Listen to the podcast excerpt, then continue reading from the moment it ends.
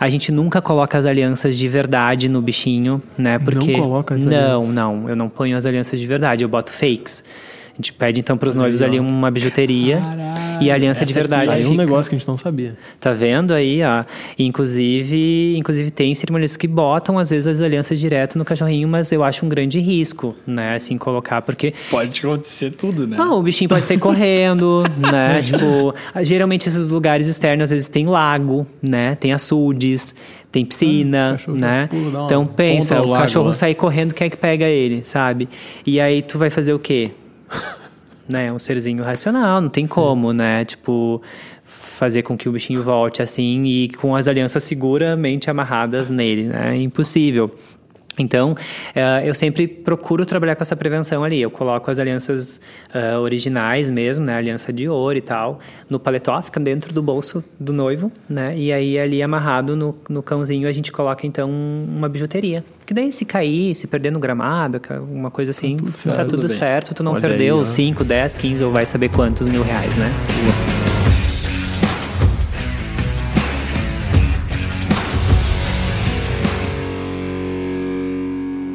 Começando mais um podcast entrevista, um podcast muito especial, convidados especiais. Eu sou Christian Schink, estrategista digital, e aqui do meu lado, Fábio Schink, o mestre da performance. Ah, vamos! Mais um podcast começando aqui agora e hoje o convidado é fantástico, né? sensacional, A gente já sensacional. queria convidar para gravar tempo faz que tá tempo. na agenda ali. Tá na agenda. Chama pra mesa. Vamos chamar pra mesa quem, Fábio? Quem que a gente vai chamar aqui? O cara de peso que se chama Patrício Bittencourt. Ele é cerimonialista, decorador, designer floral, proprietário da Bittencourt Eventos desde 2009 e já realizou mais de 600 eventos. Seja muito bem-vindo. Poxa, eu que agradeço o convite de vocês. Muito obrigado. 600 eventos, isso é verdade? muita coisa. Mais de 600 eventos. Mais de 600 eventos entregues. Isso são diversos casamentos, festas Sim, de 15. sim, tudo, todos os, os tipos de eventos sociais, empresariais, né? E, claro, dentro da- do, do segmento de decoração e cerimonial também. mas vai a gente, tocar, a gente mas eu calculei muito por coisas. cima, assim, esses É dias. por cima, assim, talvez muito seja por mais. cima, é, não, passou, com certeza, Mais muito isso. por cima, assim. Cara, isso é muita coisa. 2008, vocês estão completando 15 anos esse ano. 2009. 2009. 2009 começamos. 2009. Aham. Então, ano que 14 vem. anos. Ano que vem, em abril, fechamos Olha aí. 15 anos, vamos Demais, debutar. Hein? história. Top. Vai lançar o desafio pro Bittencourt aqui? Bittencourt tem um desafio para nós que é nos servir essa jarra de cerveja aqui das Sarras. Poxa. E por que, que é um desafio? Porque geralmente a galera dá uma rateada e um pouquinho de cerveja vai, Vai na mesa. vai embora. Entendi. Tá, já Vai pode? lá. Então, é contigo, Porque assim, ó, fica à vontade. o, Fábio, o Fábio sempre enchia, né? Daí o Fábio viu que era difícil o Era, negócio. era sempre eu que fazia a cagada. Que responsabilidade agora, né? Agora já pensou os garçons, todos que trabalham comigo, ver. pensando uma nisso agora. É, é sobre isso. Não é minha especialidade. Cheio de desculpa, né? Ele nem começou ainda. Vamos lá, azar. Ali, ó. Ah, mas ele tem a Ele, manha. ele deu a viradinha, né? Tu Ele viu, né? tem a manha. Ah. Ele já conviveu com muitos é, agora eu não sei se vai ficar com ou sem colarinho, essa função toda aí, eu já não sei te bem. dizer. Mas, importante é não virar. O meu desafio agora é que é não virar na mesa, Olha né? aí, ó. Ah, não, veio bem demais. Ah, será que você tem viu graça. melhor que o garçom modelo? Vamos inventar um novo desafio. Tem que ser vir com duas. Você viu melhor que o Ezequiel? Ou não? Você vê com duas jarras dançando. Não. Até agora o Ezequiel foi o melhor. Ah, Não, mandou muito bem, mandou muito bem. O Bittencourt. O primeiro desafio, então, foi? primeiro desafio foi, Primeiro- passou. primeiro Antes de nós fazer o brinde, a galera quer te conhecer um pouquinho mais. Perfeito. E daí a gente faz uma brincadeira. Tu tem que falar cinco aspectos da tua vida, profissional ou pessoal. É legal quando traz umas coisas pessoais também. Um deles tem que ser mentira. E a gente vai adivinhar qual que é a mentira. Um deles tem E o que ser Fábio vai te mentira. lançar um exemplo pra te dizer. Eu tô há dois anos sem tomar cerveja. Tá. Meu Deus, a maior Nossa, trova. essa é a maior mentira que a Óbvio. gente pode ter falado. Toma todo dia, a gente tá aqui todo dia gravando podcast. Só não toma quando tá correndo. Tá, eu falo primeiro os cinco aleatórios cinco e dentre os aleatórios, cinco o, a uma mentira. Uma mentira. Amo minha profissão. Tá. Já realizei mais de 600 eventos ao longo desses 14 anos. Ahn, tenho minha assinatura floral própria. Tá. Ahn, já fui dançarino. Tá. Ahn, Agora vem a mentira. não, pior que E fechando então a quinta, sou formado em arquitetura. Tá, 600 é o que eu, eu acho que é o único que eu tenho certeza. Ah, não, da assinatura, própria Assinatura também. floral também tem, nós vamos conversar sobre isso. mais, mais de 600. Mas aí agora Dançarino. dançarino e Formado formado, em arquitetura. arquitetura. Isso. Bah, ele pegou dois pontinhos aqui. Não Qual que tu acha que é, Fábio? tem ideia. Tu- É um Eu desses gostar. dois aí? Eu acho que, que ele nunca foi dançarino. Tu E falou eu- que já foi dançarino, né? Eu e que eu não foi. acho que ele não é formado em arquitetura. Quem de nós tá certo, Bittencourt? um Talvez nós nenhum dos acertou. dois, talvez- É, talvez seja um, um outro. Na aí, verdade, os cinco. não, o Christian tá certo. Tá certo. Não é formado Eu não sou formado em arquitetura. Já fui dançarino. Já foi dançarino. Como Já assim? fui dançarino. Muitos anos. Comecei trabalhando com dança. Trabalhei durante muitos anos com dança. Na adolescência ainda. Trabalhando, tu foi remunerado. Sim, sim. Eu trabalhava em banda show. Como é que funciona isso? Muitas pessoas não sabem disso. Mas sim, eu comecei trabalhando... O lado secreto, a história do Bittencourt. Exatamente. Depois que alguns clientes souberam, eles começaram até a querer que eu fizesse a valsa deles e tudo mais, sabe? Que massa. Então, eu trabalhei com dança, sempre gostei de dança. Na verdade, a dança sempre foi a minha primeira paixão, assim, né? E aí, com 13, 14 anos, eu já comecei a trabalhar, já, já fazia, já, já desde os meus 11, 12 anos fazia jazz contemporâneo. E aí, entrei numa banda show com autorização dos meus pais, ainda eles iam nos bailes ainda junto comigo para poder me acompanhar, eu era de menor, né? E aí, eu dançava nessa banda e ali eu comecei dançando, fui dançar em outras bandas em Porto Alegre, Uh, dancei como freela no Fama Festa Show, no Cia Show 4, nessas bandas todas assim. E fiquei quatro anos na atração Banda Show. Fui um dos coreógrafos deles lá. Nós tínhamos oito pessoas. Quatro Foi um anos. dançarino, É. foi o dançarino. Claro, Como é que o cara tem uma não sabe disso? história gigante com a dança. aí. Então, fiquei muitos anos. Eu fiquei uns Que quatro massa. anos no Atração Banda Show direto, trabalhando. E nessa época eu já trabalhava também com eventos, como funcionário numa outra empresa. E aí ficou difícil de conciliar tudo, né? E aí eu tive que optar. E aí foi quando eu decidi largar a dança, porque eu já estava, tipo, num... Eu já, aqui no Rio Grande do Sul, infelizmente, né? Não é só aqui em todos os lugares a dança, enfim. Ela não é muito valorizada financeiramente, né? Então tem uma valorização, assim, né? Então eu ti- tive que escolher, assim, porque aqui eu já estava numa das melhores bandas, já ganhava um salário que para a época para as pessoas, os meus colegas, digamos assim, já era bem ok, né? E eu não tinha mais Sim, muito para onde no- ir. no só se teto, eu, assim. É, eu já estava tipo num teto aqui como dançarino, né? Então só se realmente eu fosse para São Paulo, enfim, daí teria que ter todo um outro processo, começar a fazer balé clássico, porque eu não, não tinha balé clássico. Porque esses dançarinos assim, tipo de Ivete, de dessas bandas maiores, tipo Companhia do Calypso e tal, esses, esses dançarinos assim, eles ganham legal, mas eles todos têm formação em balé clássico, que é a base, né? E eu só tinha jazz contemporâneo, não tinha em balé clássico. Então era bem, seria muito mais complexo, né? E aí eu já estava no mundo dos eventos, onde eu ganhava muito O mais. Bittencourt acabou de abrir um novo tópico aqui na nossa pauta, que é falar sobre dançarino. Metade Mas- do podcast vai ser sobre isso.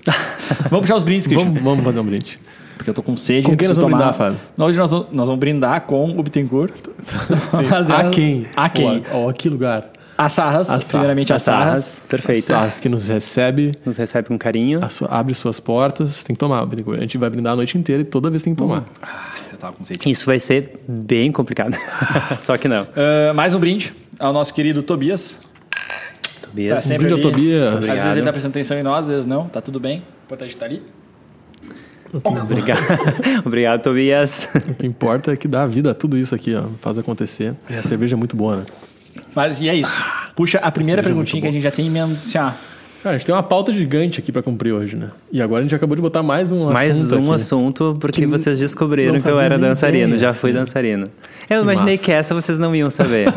Tá, porque vocês iam linkar Vamos aproveitar arquitetura, a né? mentira, então. O que que é... Tu tá formado em alguma coisa? Sim, mas eu sou formado na área de eventos, como, é, como organizador e gestor de eventos. Isso é uma graduação? É um técnico. Um técnico. E Isso. você se formou por aqui? Sim, Senac. No Senac. Por aqui é Novo Hamburgo, estamos em Novo Hamburgo. Sim. Então temos um Senac em Novo Hamburgo. Temos Senac no Hamburgo, Porto É Alegre. um técnico em eventos, entendi. Isso. Legal. Inventou arquitetura pra nos ferrar. Tem arquitetura, porque tem muitos decoradores que são arquitetos, né? Então, que, que são formados na- em arquitetura, mas acabam E daí vai pro lado entrando para os eventos. eventos. Porque hoje a Ah, decoração, ela tá muito linkada nisso. Tanto é que as, vários cursos que eu fui fazendo depois, inclusive na pandemia, estudei muito também, né? Ah, estudei demais na pandemia, que foi a questão de designer de interiores, né? Toda essa, toda essa parte do design. Hoje a gente usa muito isso dentro do evento. Tu tem demais. vontade de fazer um curso assim? Design de interiores ou arquitetura, alguma coisa? ou Eu não? tenho design, não, não arquitetura eu faria. Eu tenho, só eu realmente não tenho tido tempo de fazer. Não é uma prioridade agora. É, tu sabe, coisas. tu sabe porque eu sempre fiz cursos curtos. Eu já fiz vários cursos de arte floral, por exemplo, na parte do design floral, né? E por isso que eu criei minha identidade como florista, como designer floral. Mas todos os cursos que eu faço, eles são cursos muito rápidos, poucas horas, porque eu nunca consegui ingressar numa faculdade que eu ficasse 5, 6 anos, porque eu sempre priorizei o empreendedorismo, né? Trabalho. Sempre estava no trabalho, eu não conseguia, né? Enfim, quem sabe um dia, né? Mas eu prefiro fazer cursos rápidos. Eu não sou aquele aluno tá- que gosta tu- de ficar muitos anos num. Tá sempre naquele conceito do lifelong learning, né? Lifelong de estar de tá a vida Sempre inteira tá estudando. aprendendo. A Não vida necessariamente inteira. a fazer uma Sim. faculdade, mas é o- a tua cabeça tá sempre voltada Tá sempre para se isso. Eu aperfeiçoando preciso em algo. aperfeiçoar, É, fazem- mais conhecimento e tal. Faz- Fazem é quase legal. 15 anos que eu faço a faculdade. Mas, têm essa vibe também. E aí, tá, então vamos, vamos entrar no- nos tais dos eventos, então, porque é legal esse assunto, porque todo mundo eu acho que organiza algum evento na vida. O seu Sim. próprio aniversário e tal, nananana. só que daí al- algumas pessoas resolvem fazer isso profissionalmente. Sim. E aí, qual que é o grande desafio de um evento? Por que, que eu preciso contratar um Bittencourt para me ajudar a resolver esse desafio? Nossa, por vários motivos. Primeiro, para que ele aconteça de forma segura e correta, né? Tá. segura. segura e correta. Exatamente, porque só para quem organizou já um- uma festa em casa mesmo, como a gente sempre fala, ah, uma festinha simples na Uhum. garagem, né? Sim. Sabe a demanda toda e as coisas todas que têm que serem vistas e feitas, né? E quando a gente entra na área de eventos, a gente entra com muita parte técnica também. Tem muita parte técnica. A gente estuda muito, né? Então, dentro da minha formação como organizador de eventos, a gente faz toda, fez toda essa parte de cerimonial, etiqueta, uh, mise en place, colocação de louças, lado correto de bandeira, a parte de eventos corporativos, empresariais, o evento social, o que contempla um evento social, quais são as, a, a- questão toda de horários, como é que funciona tudo, a questão de logística, fornecedores, o que envolve, o que não envolve, o budget geral do evento, entendeu? Porque tudo é construído em cima disso, desse budget que o cliente tem. Esse é o grande desafio, então, de organizar um evento. Só, Meu só esses detalhes. né? É só, uns isso, isso é 1%, talvez. Não é só a carne do churrasco. Tipo, Não, ah, vamos não. aqui, ó, número de pessoas, carne, bebida, fechou. Por isso quando a gente sempre fala assim, ah, ah, vai ser só uma festa ali, e aí começa. aqui, vamos conversar. Vai ser só uma festa aqui ali, né? E aí começa, né? Já e aí vai, vai puxando isso, vai puxando decoração, vai puxando o som, vai puxando a iluminação, vai puxando, bom, o que que tudo acontece. Por exemplo, eu vou fazer, ele é um evento que vai acontecer em que lugar, em que época, para quantas pessoas, porque e aí que acontecem grandes erros técnicos, muitos erros técnicos, vários erros técnicos. Entendeu? Porque as pessoas colocam Porto Alegre dentro de Novo Hamburgo, porque as pessoas não sabem a capacidade do local, as pessoas não sabem nem a questão, por exemplo, se pode ser feito um evento naquele lugar, por questões de liberações, PPCs, tudo, né? a parte bem técnica mesmo, a questão de saída de emergência, a questão de, de logística, a questão de vizinhança, a questão de carga e descarga na frente, tudo, tudo isso tem que ser avaliado. É muita coisa. É muita coisa, gente. São muitos fornecedores dentro de um evento, né? Hoje a gente está falando aí que para um casamento, eu estou falando especificamente do casamento, mas para todos os eventos sociais, né? Sim.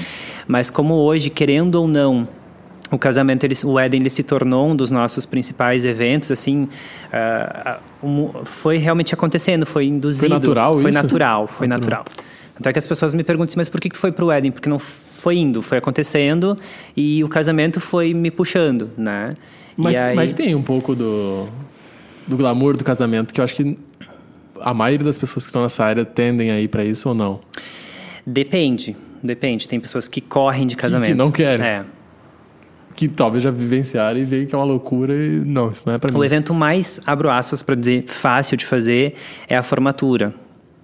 Tá. Entendeu? A formatura é o evento mais fácil de fazer. O evento. Porque uma pessoa tá ali, é a que vai se formar, é a que decide tudo. Geralmente não tem duas pessoas, eu não vou comentar qual que é geralmente que dá. Né? Quem sabe? Não sei se o pessoal vai saber também quem é. Ah, a formatura ela já é um evento mais descolado, mais despojado, descontra- descontraído, então já é muito mais prático. Né? Então, a toda a parte de cerimonial, de organização, mesmo de decoração, de investimento e tudo mais. Né?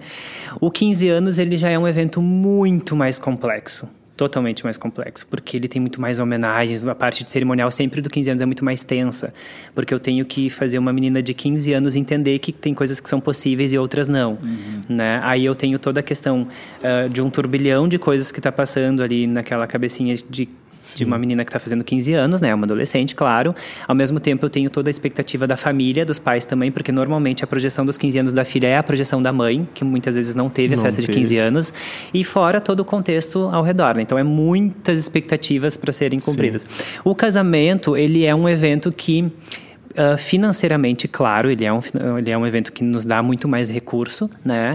E é onde tu consegue, daqui um pouco, fazer uma estruturação muito maior. Tu tem um evento muito mais ah, financeiramente rentável, né? O- A parte do casamento.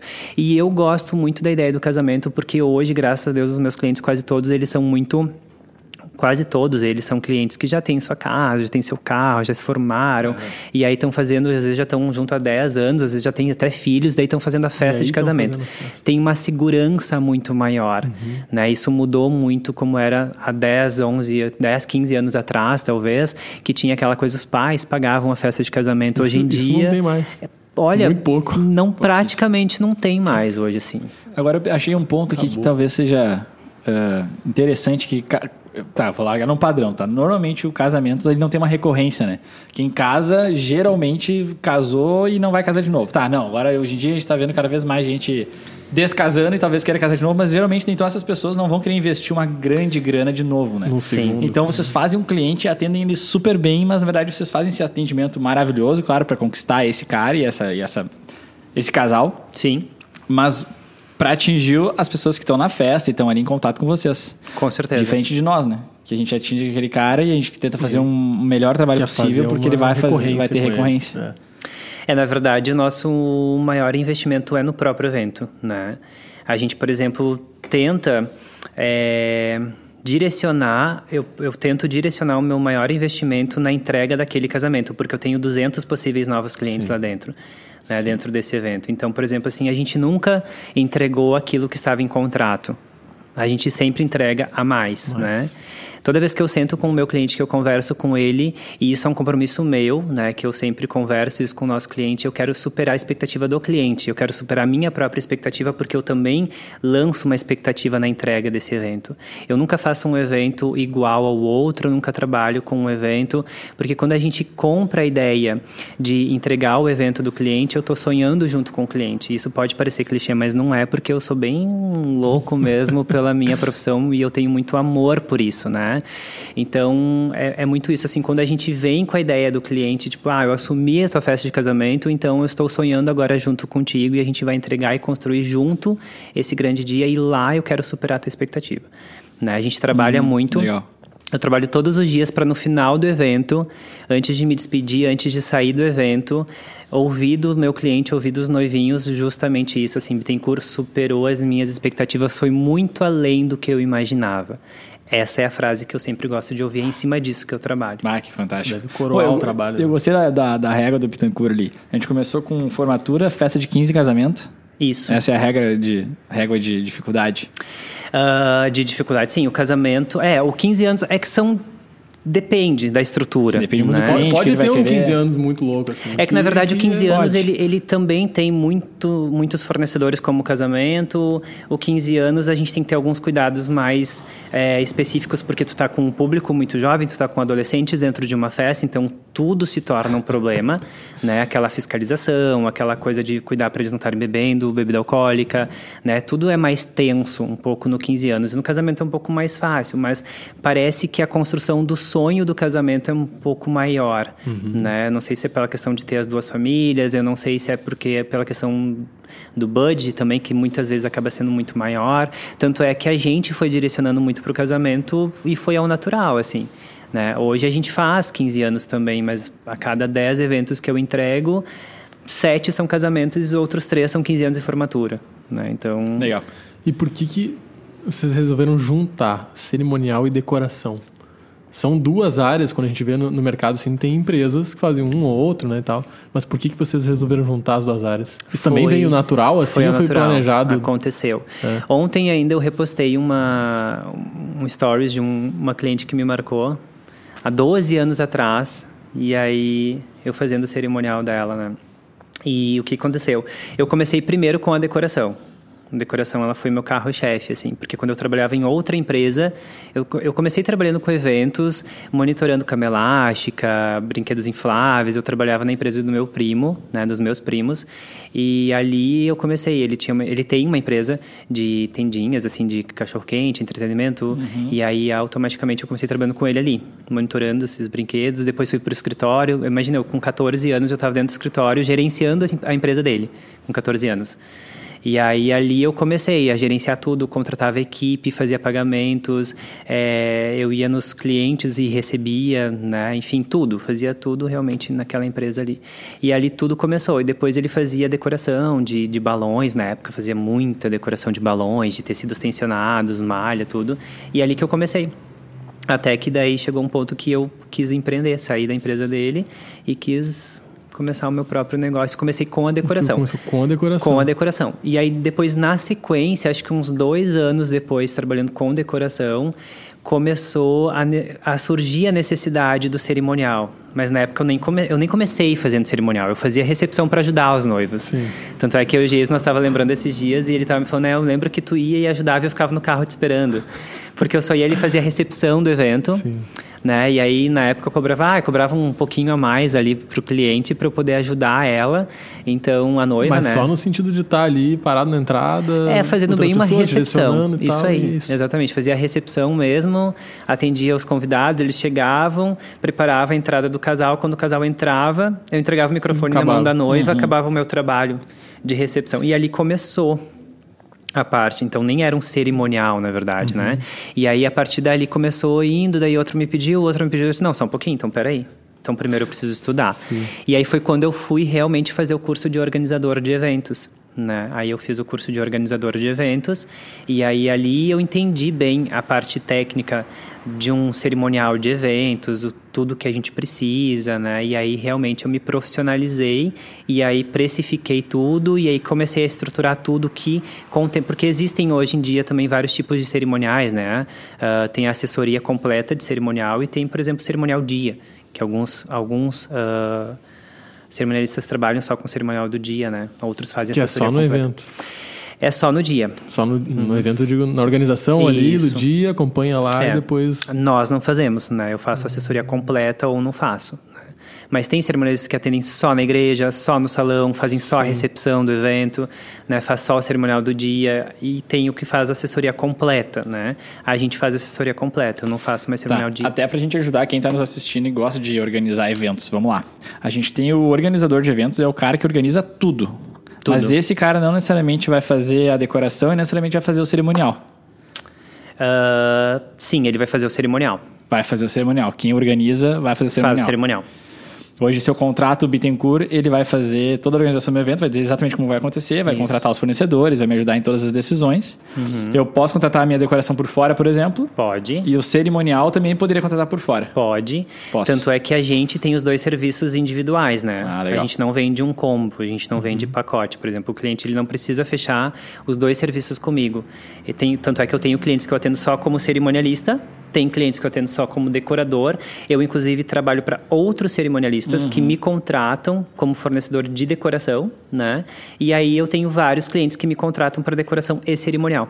Uhum. Acaba realmente fazendo as duas vendas juntas ali, né? Que em partes é muito legal, assim, porque tu acaba diminuindo um pouco o número de fornecedores dentro do teu evento, mas são dois Sim, serviços totalmente, totalmente diferentes. diferentes. É como se tu tivesse duas empresas numa. É. Sim, é. eu achava que talvez existisse um elo, sabe? Assim, do tipo, não, é porque assim a gente consegue fazer tal coisa, mas não. É, é, são dois serviços separados Totalmente e podem, podem ser executados por empresas separadas. São, são, são executados. Eu, por exemplo, tenho vários casamentos que eu sou cerimonialista, que se eu não tenho agenda ou alguma coisa assim, por exemplo, se eu atendo na Serra Gaúcha, eu já tenho um casamento em Porto Alegre, eu não vendo a minha própria decoração para o mesmo dia. Ah, eu tô, com, eu tô com uma decoração, por exemplo, em Porto Alegre, tá? E aí eu tô fazendo cerimonial na Serra Gaúcha, Gramado. E aí, essa noiva, ela também precisa de decoradora. Eu não vendo o meu próprio, a minha própria decoração. Não, eu já, já terceirizo, foi. já passo para um outro ah, tá. fornecedor, tá. porque eu não fecho, não fecho mais do que dois serviços no dia, por exemplo. Quando eu fecho uma decoração e um cerimonial, eu bloqueio minha agenda. Ou então eu fecho duas decorações e Entendi. bloqueio a agenda. Entendi. Ah. E aí eu tenho uma pergunta pessoal para ti. Tu, Bittencourt, prefere fazer decoração ou cerimonial? Nossa, que difícil responder essa pergunta agora. Profunda essa aí. Nossa, essa pergunta. Ele é... falou que começou com a decoração, mas pode ser que depois o, coração foi pro cerimonial. Ele vai responder isso aqui no final do nosso podcast. Mano, agora, agora, meu Deus, Só no passando final. aqui pra tem, frente. tem que lá na- esperar agora um pouquinho aqui, porque eu não posso dar. Não, po- não posso responder isso agora. Não, eu, eu posso sim. Que eu mais gosto, eu vou te dizer assim, não é nem que eu mais gosto, a minha paixão é a decoração. Eu sou aquele cara da criação, entendeu? Então, tipo, eu gosto muito da organização, eu gosto muito do cerimonial, só que o cerimonial ele é muito técnico, ele é muito. eh, a gente tem que seguir muitos protocolos, ele te envolve muitos meses antes. Eu faço, por exemplo, agora essa semana passada eu fiz várias reuniões com clientes que eu tenho casamento em junho, outubro do ano que vem. Olha quanto tempo antes, né? Porque o, o cerimonialista ele é o primeiro fornecedor que deve ser contratado. né? Ah, vou casar. O que, que eu devo fazer primeiro? Contra... Primeiro, escolher a data do evento, porque nenhum fornecedor fecha sem data. Então, muitas pessoas ficam assim, bah, que data? Tô sem data. A gente não consegue fechar um contrato sem data. Né? Então, a primeira coisa que realmente o o cliente tem que fazer é a escolha da data. A segunda coisa que ele tem que fazer é contratar um cerimonialista, uma empresa de assessoria e cerimonial. Assessoria e organização é muito parecido, tá? Tá. Assessoria vem mais aquele é um termo mais técnico de São Paulo, Rio, e a gente está agora colocando mais aqui no Rio Grande do Sul, porque a gente sempre teve a organização do evento. Mas agora está entrando essa questão assim, assessor de evento, assessoria de evento, alguns chamam de gestor de eventos também, né? Mas é tudo tudo a mesma coisa, Sim, né? Todos sim. organizam o evento num todo, né? Mas eu tenho uma paixão muito grande pela decoração. A Isso decoração vem do teu lado da, da criatividade. Sim, a decoração ela tipo dá aquele batimento cardíaco, sabe? Ela faz aquele tum tum tum tum, sabe? Ela Ah, que legal. E, É. e quando a gente fala de decoração, a gente não, não, não pode deixar de falar de verba, né? Porque se eu, existe um mínimo que o Bittencourt cobra hoje, assim, eu preciso de no mínimo para esse espaço, sei lá, já tô criando um monte de método aqui, né? Eu acho que antes dessa pergunta a gente falar de método, mas depois a gente fala de método. Ah, Não, tu não vai pedir valor pro Bittencourt aqui. Não, né? não quero Você vai saber. casar, Fábio? Não, peraí já que eu- tá virando uma assessoria isso aqui. eu vou tá passar, eu vou né? passar um, A gente tá orçamento, me chama no WhatsApp que depois a Aqui- gente Até aqui vocês tiveram acesso ao podcast, a partir de agora você tem que se inscrever no canal aqui embaixo, clicar no link aqui e acessar o conteúdo no Ah, não, em relação ao. Eu não, não quero saber de valor, eu quero saber se existe um mínimo, base, né? né? Porque se eu te der mil reais, eu te der dez mil reais, já vai ser decorações totalmente diferentes. Totalmente. E talvez mil reais, meu, com mil reais eu não posso. Não faço nada. A gente faz isso no marketing, né? Ó, se tu Sim. vai investir só mil reais, a gente não vai fazer nada pra ti, porque a gente já trabalha Sim. com valores mais altos. Tu já arranca, né? Sim, hoje a Bittencourt Eventos tem um mínimo, sim. Mas hoje, né? Depois de quase 15 anos Sim. de mercado, hoje nós temos um mínimo. Mas ah, até muitos anos atrás a gente não tinha um mínimo, né? A gente... Vamos se virar com a verba que a a gente gente se tem. virava com a verba que a gente tinha, exatamente. Hoje não, porque a gente também já tem um padrão, né? Então, automaticamente, aquele cliente que constrói uma expectativa de um evento entregue pelo Bittencourt, eu não posso desconstruir isso, Sim. entendeu? Então, infelizmente, eu preciso perder esse cliente às vezes, ou melhor, entender que ele não é o meu cliente. Né? Porque eu sempre digo, existe o ser... essa questão, por exemplo, da concorrência e tudo mais, né? Ah, existe o cliente para cada cerimonialista, existe o cerimonialista de cada cliente, assim como existe o decorador de cada cliente e vice-versa. Então, por exemplo, eu entendo que aquele não é o meu cliente, mas tudo bem, ele vai ser de uma outra pessoa e tá tudo certo. Né? Então, hoje a gente fala assim de um, de um padrão mínimo de decoração, que é um padrão simples, mas que fica um simples bonito, né? Ah, o orçamento de decoração, ele acaba sendo um dos maiores dentro do Isso eu ia te evento. perguntar. É. Se é um dos itens mais caros. Ele é não. geralmente o segundo mais caro, ou às vezes o primeiro, Qual depende. que é o mais caro, buffet? Gastronomia, é, a gastronomia. Então a gente tem hoje a gastronomia e a decoração como sendo Acho os legal, itens... tu vai, vai chutar e tu fala buffet, o rango, a categoria. Gastronomia. Tem uns nomes né? adequados. É que, na verdade, buffet é o tipo de serviço. Sim, sim, né? entendi. Então, a gastronomia, na verdade, ela... pode ser Ela vários pode tipos, ser né? um Sim. serviço à inglesa, um serviço à francesa, né? Enfim. Então, ah, a gastronomia, ela depende. Tem, hoje, tickets de 300 reais por pessoa, 400 reais por pessoa ou mais, né?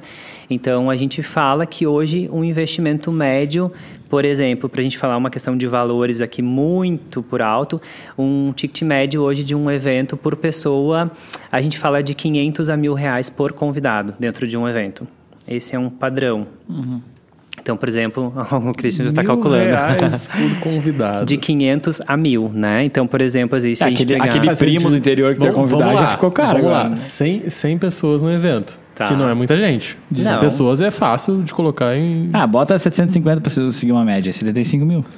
Não, vamos, faz vamos pegar o média, baixo. faz vamos pela pegar base, o baixo. que é 500 reais. 500 pila. 50 mil, então. 50 mil reais. A gente tá arrancando disso aí. Exatamente. e tem gente que chega pra fazer um casamento que não tem ideia. Setembro de 2023, né? Que Galera que tá olhando é, isso aqui lá em setembro de 2025. Mas 2023. assim, nós estamos e do falando- jeito que é exponencial isso aqui, se o cara olhar daqui a um ano, já é 100 mil isso aí. Totalmente. E a gente está falando de um, de um evento de um padrão muito simples. Um evento de um padrão super E, simples. e as pessoas quando chegam Ah, pra legal tá essa conversar... régua aí. Isso eu queria saber, como é que tu faz pra alinhar a expectativa do cliente? Porque Do nada é- recebe a ligação. Bittencourt, Cara, eu quero que tu faça meu casamento. Porque- vamos, vamos, sentar. A gente sabe como é Vamos que conversar. é, né? Isso tem em todos os negócios, né? Alinhar Sim. a expectativa. A gente, a gente, como na hora que a gente tá vendendo o nosso serviço ali, a gente logo entende, pô, precisa alinhar a expectativa, porque às vezes o cara vem viajando, né? E a gente sabe, ó, pra tu fazer todo esse mundo que tu quer aí, cara, nós estamos falando em 3x do que tu tá pensando, sabe? Sim. Como é que tu lida com isso? Então, na verdade, a- a- e tem vários cerimonialistas que não fazem o que eu faço, tá? Mas eu sou muito prático. Sou muito prático em Tu todas... não, tu não enrola, assim. Eu não enrolo, eu não, eu não desenho um mundo que não existe. Né? É Bem isso, na verdade, eu trabalho com a praticidade com o meu cliente e com a confiança, né? Então, primeiramente, o cliente, para ele me contratar, ele tem que confiar 100% no meu trabalho. E, por exemplo, se ele não confia em mim, a gente encerra por ali o nosso trabalho, já indico ele para um outro profissional. Porque ele tem que ter essa confiança em mim, tem que ser uma confiança mútua, né? E depois ele precisa me dar um budget médio, médio, né? Assim, ah, Bittencourt, a gente quer investir 30 mil reais no nosso casamento, tem como fazer o casamento? Tem, mas não mais comigo. Sim, entendeu? Por exemplo, sim, assim, tem, mas daí tu vai ter que, de repente, recorrer a um outro lugar, fechar um pacote, casas que já tem tudo, né? Que daí é um, é um outro perfil de evento. É uma festa de casamento, fica legal também, mas é um outro perfil. né? É o carro popular ou o carro, né? Evento tem muito isso, tanto é que a gente fala da construção do evento. Eu uso muito a palavra construção com os nossos clientes, com os nossos noivos, né? Então a construção ela está muito presente porque a gente começa a construir esse evento e lá no dia da entrega realmente a gente fala que é a colocação do telhado. A gente começa pela base, pelo alicerce, vai erguendo as paredes, vai colocando janelas, e aí vão entrando todos os fornecedores, a gente vai construindo tudo isso, e lá no dia a gente coloca o telhado, que é a parte final dela, e faz aquele acabamento, né? Então, a construção de um evento, ela está muito linkada à construção de uma casa, por exemplo, e a gente consegue hoje construir uma casa com 100 mil reais, como a gente consegue construir uma casa de um milhão de reais. Perfeito, e a sim. mesma ideia acontece por evento. Tudo vai depender da tua expectativa. A Pinterest está aí hoje em dia, né? Fazendo as nossas noivas também, né? São pastinhas Isso e pastinhas ser, de, né? de Já Pinterest. chega lá e já abre assim, ah, eu tenho um Pinterest ali, já com um monte de E- bordes lá dentro Exatamente, tem, tem muitas fotos, muitas referências. E é muito legal quando a noiva fala assim, ah, não, tem que ser uma coisa super simples, assim, nada demais. Ah, então me manda uma foto de referência. Nossa, vem Aí, lustres. bem- Vem um monte de coisas, vem lustres, ca- cristais, candelabros, muita arte floral. Nossa, tem como fazer essa decoração por 10 mil? Não. não vai rolar. Isso deve ser a melhor coisa, né? Pra tornar mais concreta, assim, e alinhar a expectativa, deve ser ver alguma coisa... Busca referências. De imagem, é, né? Sim, a gente trabalha muito, Porque- né? A gente trabalha muito com a, com a imagem, porque o evento ele é uma coisa muito difícil de vender. Não é? É, Olha, eu acho que uma das coisas mais difíceis de vender, porque se tu tá vendendo o carro. Porque evento ele tá dentro da classificação de sonhos, né? A gente trabalha, que nem eu sempre digo, ninguém é obrigado a fazer um evento. Então as pessoas que fazem um evento, elas têm que se organizar para isso e elas têm que querer fazer isso. E aí o evento ele tá muito dentro do, daquela caixinha de sonhos. Sonho da casa própria, sonho, sonho do carro, sonho da viagem, sonho da festa de casamento. Né? Então, é um investimento muito maior, é um investimento que tu tem que estar preparado para fazer. Né? Então, se é para te fazer mal feito, é o que eu sempre digo, vai fazer mal feito, espera mais um pouco. Se organiza mais um, dois anos, três anos, né? Faz uma economia e tal. Não tenha tanta pressa, né? Tanto é que esses dias eu até fiz uma postagem sobre isso, porque depois da pandemia as pessoas começaram a perder um pouco a noção disso. Começaram a querer fazer eventos com um mês, dois meses por evento e começaram tipo assim, ah, mas para quando é seu evento? É para daqui a dois meses? Não, só um pouquinho. Entendeu? Tipo, não vai Não dar é assim tempo. que funciona. A gente não- Qual que é um É bom assim período? funciona. Quando que eu tenho que te informar? Um bom período, a gente fala de um período mínimo e a gente fala de um período máximo, né? O período máximo é um ano e meio. O ideal é não passar de um ano e meio, dois anos no máximo. A gente mesmo não fecha contratos com mais de dois anos. Muito difícil, porque coisas podem mudar. Mudar, mudar, ah, no próprio Coisas relacionamento. podem não mudar, na verdade, porque dois anos, meu favor. Exatamente. É, é certo que muita coisa vai mudar, né? Então a gente fala ali uma Até média. no de- relacionamento, Bittencourt ia falar. Né? Até no relacionamento, até. desistir. Enfim, é, muitas coisas podem acontecer, né?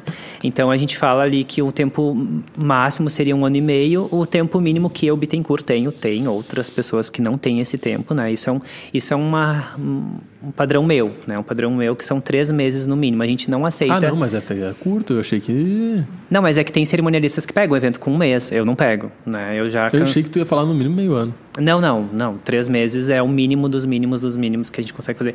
É, cerimonial, né? A organização, toda a parte de assessoria A no mínimo probabilidade de ter data aberta também talvez seja Quase bem impossível. pequena, né? É bem pequena. Só que a gente tem clientes que. Mas falando do, do tempo padrão, assim, o ideal, a gente fala é um ano. Um ano, ano é bom. é Um ano é perfeito. um ano não é nem de mais, nem de menos, um ano é tranquilo. A gente fala que oito meses antes a gente tem que ter os nossos primeiros sete, oito principais fornecedores fechados em oito meses, né? Então, oito meses antes do teu casamento, tu tem que estar com esses tais fornecedores fechados. Quais são esses fornecedores? Lista pra gente os principais fornecedores, então. Os principais fornecedores de uma festa de casamento, vamos lá. A gente cita ali em torno de 8 a 10 sendo os prioritários, né? E aí a outra galera não me entenda mal, não é que eles não são importantes também, eles são muito importantes, mas tudo vai depender do orçamento que o cliente Sim. tem. Mas a gente fala sempre da questão de espaço, né? E aí entra a igreja, o salão, né? Enfim, onde vai ser feito esse, esse evento. A gente fala da gastronomia, a gente fala do cerimonial, a gente fala decoração, foto, vídeo, sonorização, parte de trajes toda, que aí entra toda a parte né, do vestido da noiva, traje do noivo, né? E tudo mais. E a gente fala, ah, claro, daí ali tem uns outros itens que são importantes também, mas são um pouco menores, como gerador, como docinhos. Então a gente fala, nessa, esses seriam os principais fornecedores. Esses são os Porque carros-chefe. sem isso não acontece. Sem isso, o evento ele não, Não acontece. acontece. Ele até pode ter, por exemplo, fotografia e não ter filmagem. Então, por exemplo, quando o cliente está com o orçamento meio estourado, né, a gente já optar. segura um pouquinho, talvez, a filmagem. Agora os videomakers vão ficar loucos comigo, né? Mas a gente tem que trabalhar em cima desse orçamento do cliente, né? Então, o que é prioridade? Eu ter fotógrafo ou filmagem no meu evento? Fotógrafo. Né? A filmagem tu coloca se tu tiver orçamento, né?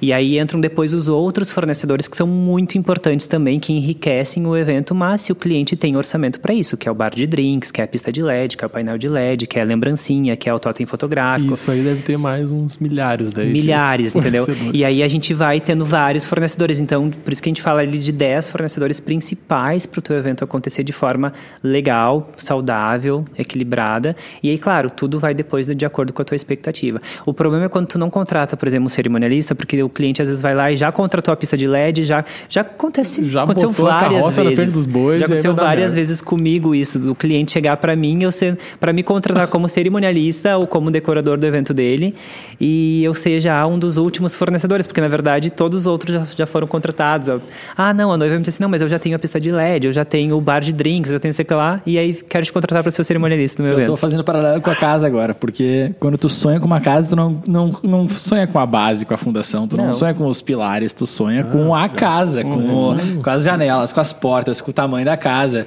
E todos isso esses aí. que vão ir dentro de um evento, é isso aí, é, com o que eu tô aí. sonhando. E eu tô Exatamente. contratando, eu tô fechando, e é isso aqui. Tá, mas e a base? Quem e vai a fazer? base, o alicerce, para que tudo dê Caraca, certo. aí tá tá vendo o link da construção da casa, como é importante tu ter o cerimonialista, o teu assessor de eventos que... Cara, o assessor de eventos, eu costumo falar muito assim, ele é o cérebro dentro do teu evento. Tudo que a gente faz no nosso corpo, por exemplo, é comandado pelo nosso cérebro. E todos os nossos outros órgãos são muito importantes, todos os outros comandos são muito importantes, mas tudo é através do nosso cérebro, é ele que dispara esses comandos, né? Dentro do evento é a mesma coisa, o cerimonialista, ele é o cérebro do evento.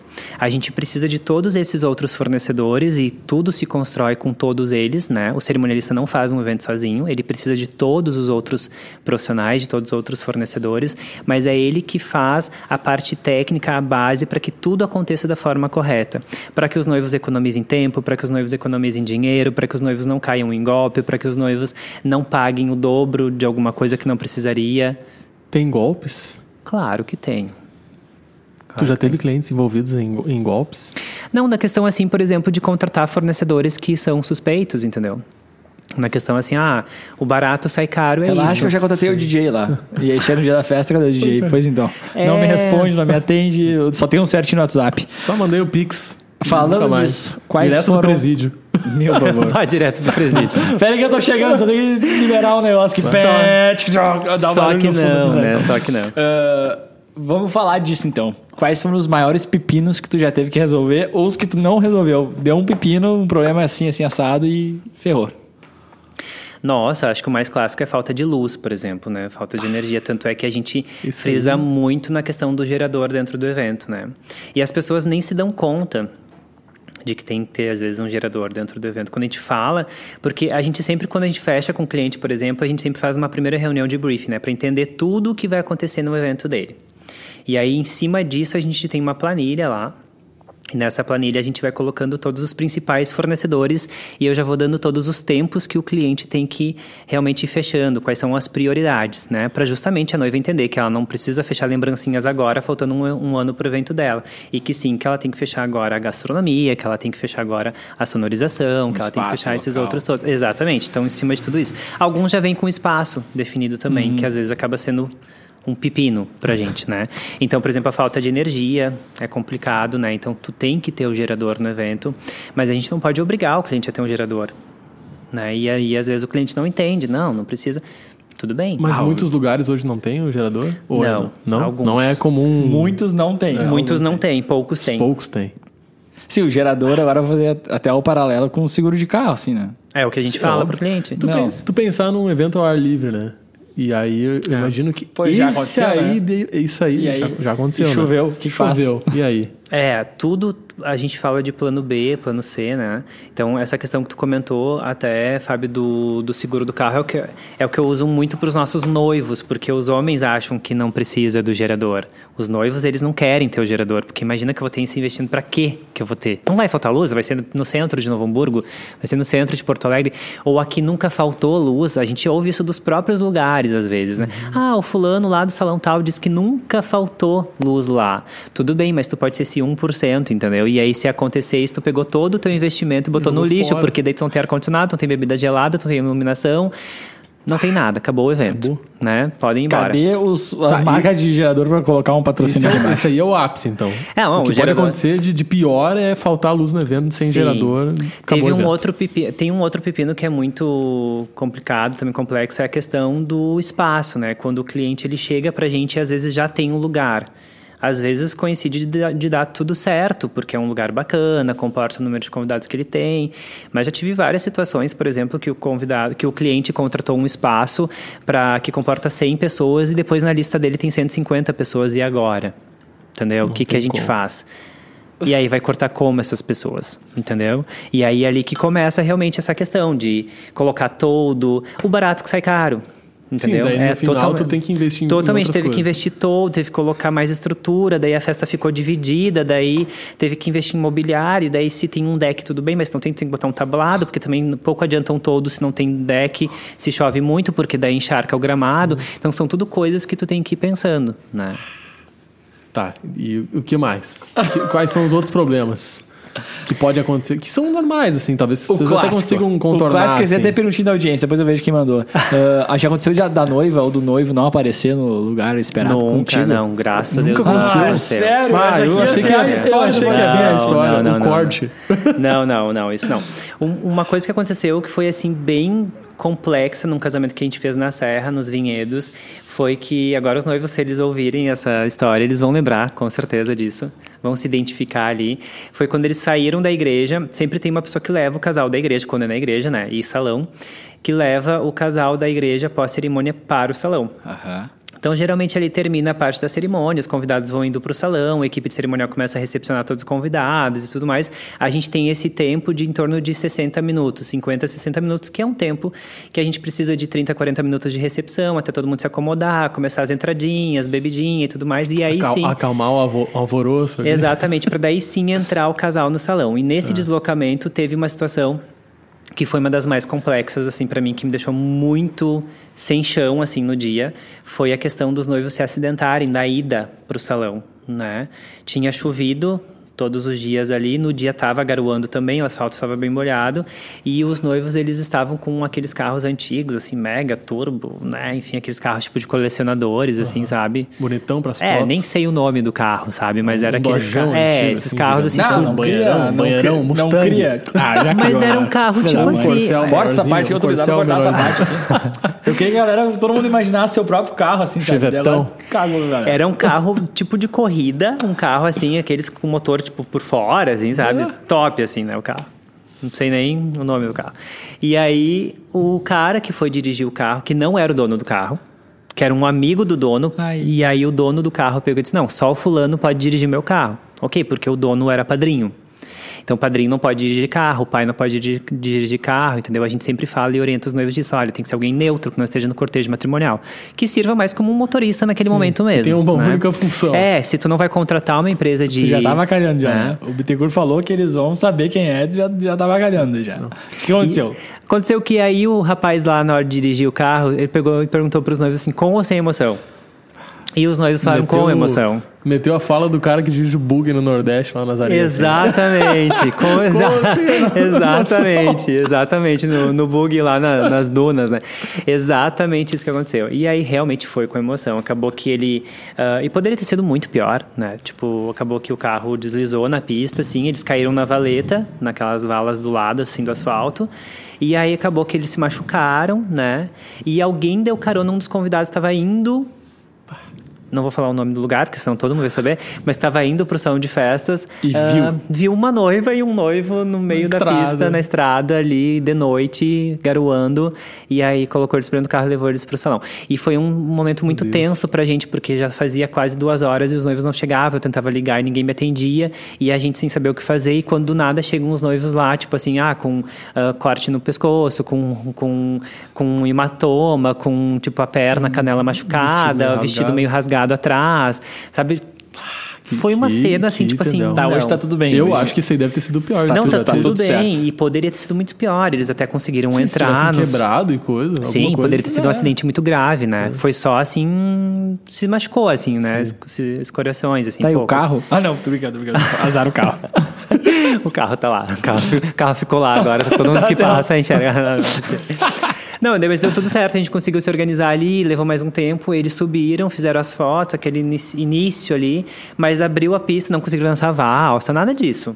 Por isso que eu digo assim, às Cara. vezes um segundo de bobagem ali estraga todo o teu evento. E era um evento que tava lindo, né? E aí todo mundo percebeu, não tinha como não, né? E aí depois o noivo foi pro, pro hospital pra ver a perna dele e tal, que tava machucado e tal. Foi muito tenso. Foi, acho que um dos momentos mais tensos, assim. Vai, se eu tivesse que história. chutar uma coisa, eu não eu ia não ia chutar. pensar o- nisso. né? E, e agora tu pegou um lado assim que. Ah, foda. O quanto durante um evento assim, vamos pegar o casamento, tu consegue ser maleável, flexível, a ponto de tu sair fora do teu, do, da- do teu método ali, assim, que provavelmente tá tudo certinho, cronometrado, tu tem tudo ali na pontinha. O quanto tu consegue flexibilizar ou não. o Bittencourt Porque eu acho que isso, e isso deve ser forte, né? Porque o cara que já é treinado assim, tem ali. Tá, há 14 Cara, ele, anos. sa- ele não quer deve sair ter- um risco fora da merda. Ele deve dar. ter todas as planilhas do mundo já. Todos os métodos. Ele falou um monte de padrão, ele falou um monte de É que na verdade. protocolo. Cara, tá tudo pronto. Na verdade, um evento ele é muito diferente um do outro, né? E por mais que a gente se prepare, que a gente se prepare para porque, por exemplo, o Bittencourt, né? Eu, eu tenho essa coisa, eu falo às vezes para os noivos, né? Gente, não estou sendo pessimista, tá? Porque às vezes parece, né? Tipo assim, não, porque vai chover, porque não sei o que lá. Eu começo a ver todas a- toda, toda a parte ruim que pode acontecer para precaver, para me prevenir, né? A gente trabalha muito com a prevenção dentro do evento, né? Tudo que pode dar de errado, a gente já tem um plano B, um plano C, para que realmente isso não atinja o salão. A gente chama de salão, né? Bastidores e salão. Como eu sempre falo, se um cliente dissesse, ai, nunca aconteceu nada de errado num evento, sempre foi tudo 100%, tá mentindo.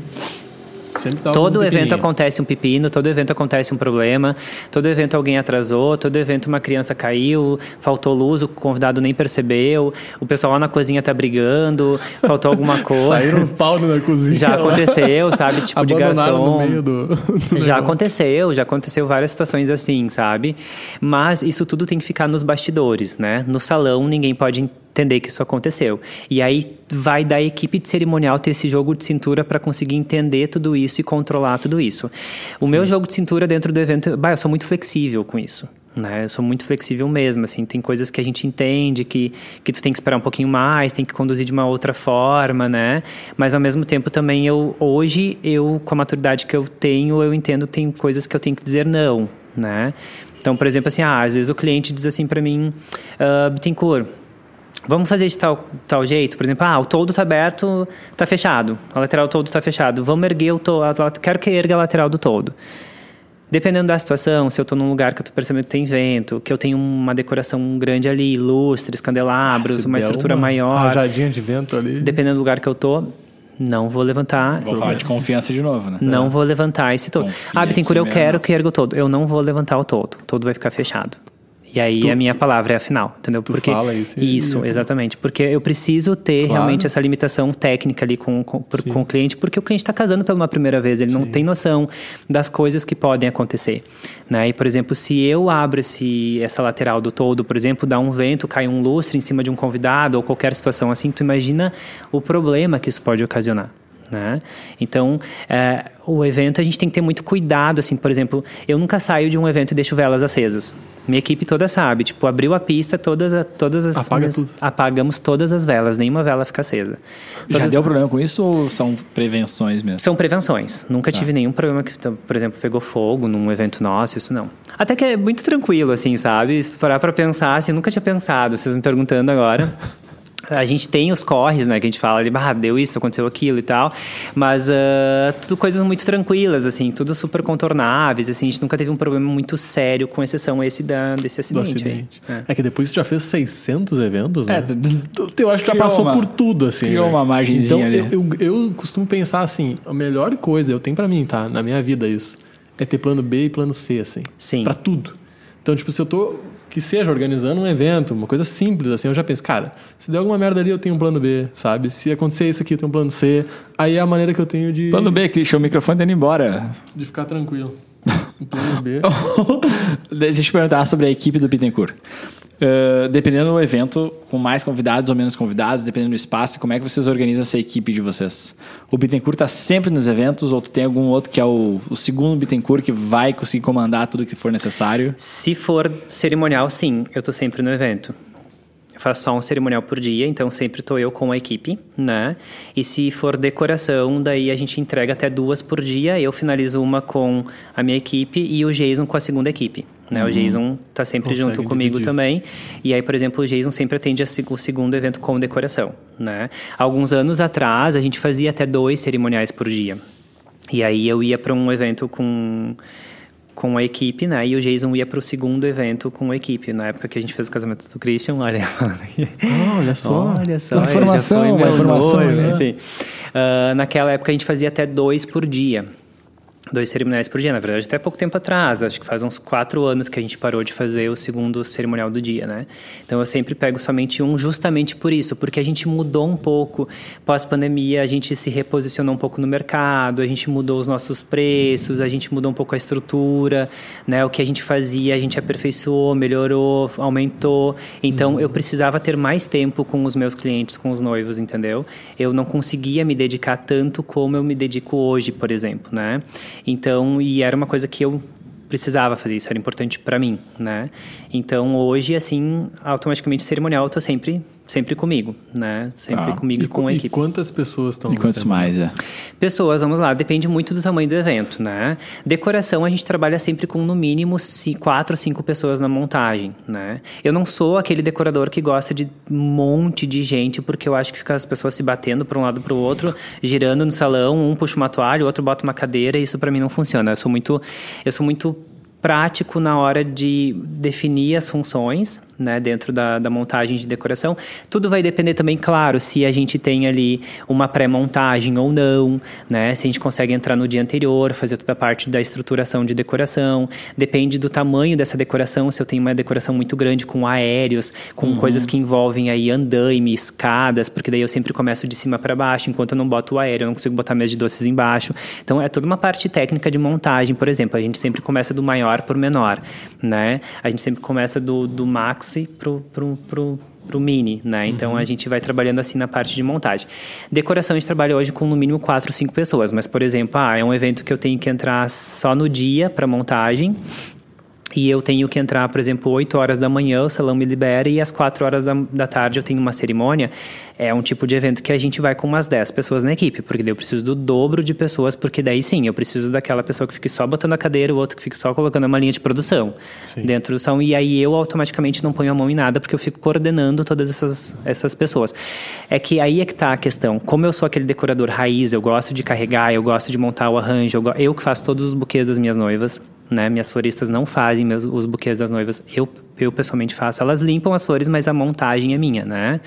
Ah, sempre tem uma montagem de arranjo feita por mim também no, no evento. Eu procuro sempre estar dentro, porque eu gosto de montar os arranjos, né? Então, para mim, aquilo ali me inspira, Legal. me motiva.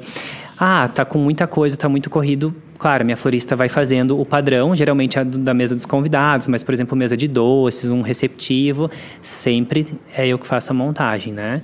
Então, automaticamente eu prefiro estar sempre fazendo junto, acompanhando essa montagem junto e fazendo, participando da montagem, colocando o lustre, colocando o arranjo, colocando as coisas no lugar junto com a equipe. Não sou aquele decorador que fica parado de braço cruzado, tipo, mandando a galera fazer o resto, não. Só que quando a gente tem um evento em pouco tempo de montagem, e aí sim eu preciso entrar com uma equipe muito maior, daí eu preciso ser a cabeça pensante, daí eu preciso ficar ali, não, tipo... não pode estar envolvido Não, porque daí, é, daí eu não geral. posso, tipo, virar de costas, eu não posso, não, eu tenho que ficar observando o tempo inteiro dizendo, faz isso, faz aquilo, daí, na verdade, a gente trabalha com o olhar em cima de tudo, né? E aí, sim, daí é uma equipe maior, de 8, 10 pessoas ou até mais, né? Cerimonial, Legal, é. Eu tenho um padrão mínimo de quatro pessoas. Então, cerimonial, a gente, mesmo que seja um evento para 50 pessoas, é sempre eu com mais três assistentes. Ah, é um evento Ah, para bastante gente. Sim, somos É sempre bastante. em quatro profissionais no cerimonial, né? Até 200. Passando de 200 pessoas, daí entra um quinto, Mais mais um. um, quarto recepcionista, assistente e comigo, né? Então é sempre cerimonial três mais eu, ou quatro mais eu, e decoração a gente parte também ali de quatro, cinco pessoas ao menos na montagem. Eu tenho uma, uma perguntinha da audiência pra te trazer. Sabe quem mandou a pergunta? Lídia. Conhece? Poxa! Lídia é tua fã, ela mandou um beijo. Ela falou assim: manda um beijo pro Bittencourt, que eu sou uma fã dele. muito carinho, com certeza. Uma noivinha super especial. E ela mandou uma pergunta legal, assim, que é justamente como que vocês lidam com as famílias dos noivos Uau! que muitas vezes se metem tanto antes, né? Mas principalmente no dia. Do Tipo, tá tudo organizado e daí vem lá o pai do noivo, a mãe da noiva e, e começa a meter pitaco, quer a mudar cena não sei já. o quê. O noivo e a noiva dançando na pista lá, se, divertindo a full, e o pai e a mãe... Acontece, acontece. A gente, então, o que, o que, que tem assim? é a expectativa, né? E aí, no casamento também não deixa de ser uma expectativa da família junto, né? Graças a Deus isso mudou muito de uns anos para cá. Né? Então, hoje em dia, como os próprios noivos estão bancando a sua festa de casamento, né? Eles estão pagando, não estão dependendo dos pais, digamos assim, para fazer isso. Às vezes os pais ajudam aqui, ali, dá um presente, ah, vou dar vestido da noiva, né? Enfim, mas é, é mais uma ajuda, não é bancar a festa. Então, automaticamente, com isso também, os pitacos diminuíram, né? Os pais, lado bom, os pais positivo. acabaram, é, os pais acabaram meio, tá, não, eles estão resolvendo, a gente vai curtir a festa, né? É, cara, a gente precisa, eu, eu procuro ser muito flexível, assim. Muito flexível com as famílias, muito flexível com os pais, né? A gente tem todo um cuidado, todo um carinho. A gente sabe que as pessoas estão num dia muito tenso, A né? emoção, a flor da pele, assim. Totalmente, assim, né? Bah, as pessoas, assim, no dia do evento, a adrenalina tá bombando. E eu também tô com a minha adrenalina bombando, sabe? Tipo, a minha... Porque eu tô com... Eu tô com baita investimento nas minhas costas, entendeu? A gente carrega esse peso, sabe? Uma responsa é bah, tem dias, assim, que no domingo, assim, eu já cheguei no domingo chorar, entendeu? Assim, tipo, meu Deus, tô chorando aqui porque deu tudo certo, sabe? Porque eu tinha uma baita de uma responsabilidade sobre as minhas costas. E ali a gente fala de valores, a gente fala de expectativa, a gente fala de sonhos, a gente fala de, de, de problemas numa montagem, numa execução, um salão que eu nunca trabalhei, com uma equipe que eu nunca trabalhei, porque as pessoas não são obrigadas a contratarem os meus fornecedores, eu indico os meus fornecedores, oriento o cliente a fechar com aqueles fornecedores, mas eles podem fechar com o fornecedor que eles quiserem.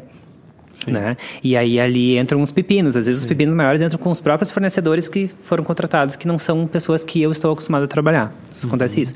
Mas com esses pais, assim, por exemplo, que falam isso, ah, eu entendi que o cliente ele precisa ter o limite. Né? E eu sempre dou esse limite para o cliente. Né? Então, por exemplo, é, como eu sempre digo, eu trabalho em cima do sonho do casal, né? Com certeza. Não é o sonho do Bittencourt, é o sonho do noivo, o sonho da noiva, né? E o sonho dessa família. Se os pais, já aconteceu dos pais, assim, ficarem se metendo muito e tal, e falando muito, e aí eu sempre digo, gente, aqui esse casamento é do casal, né? Do noivo e da noiva.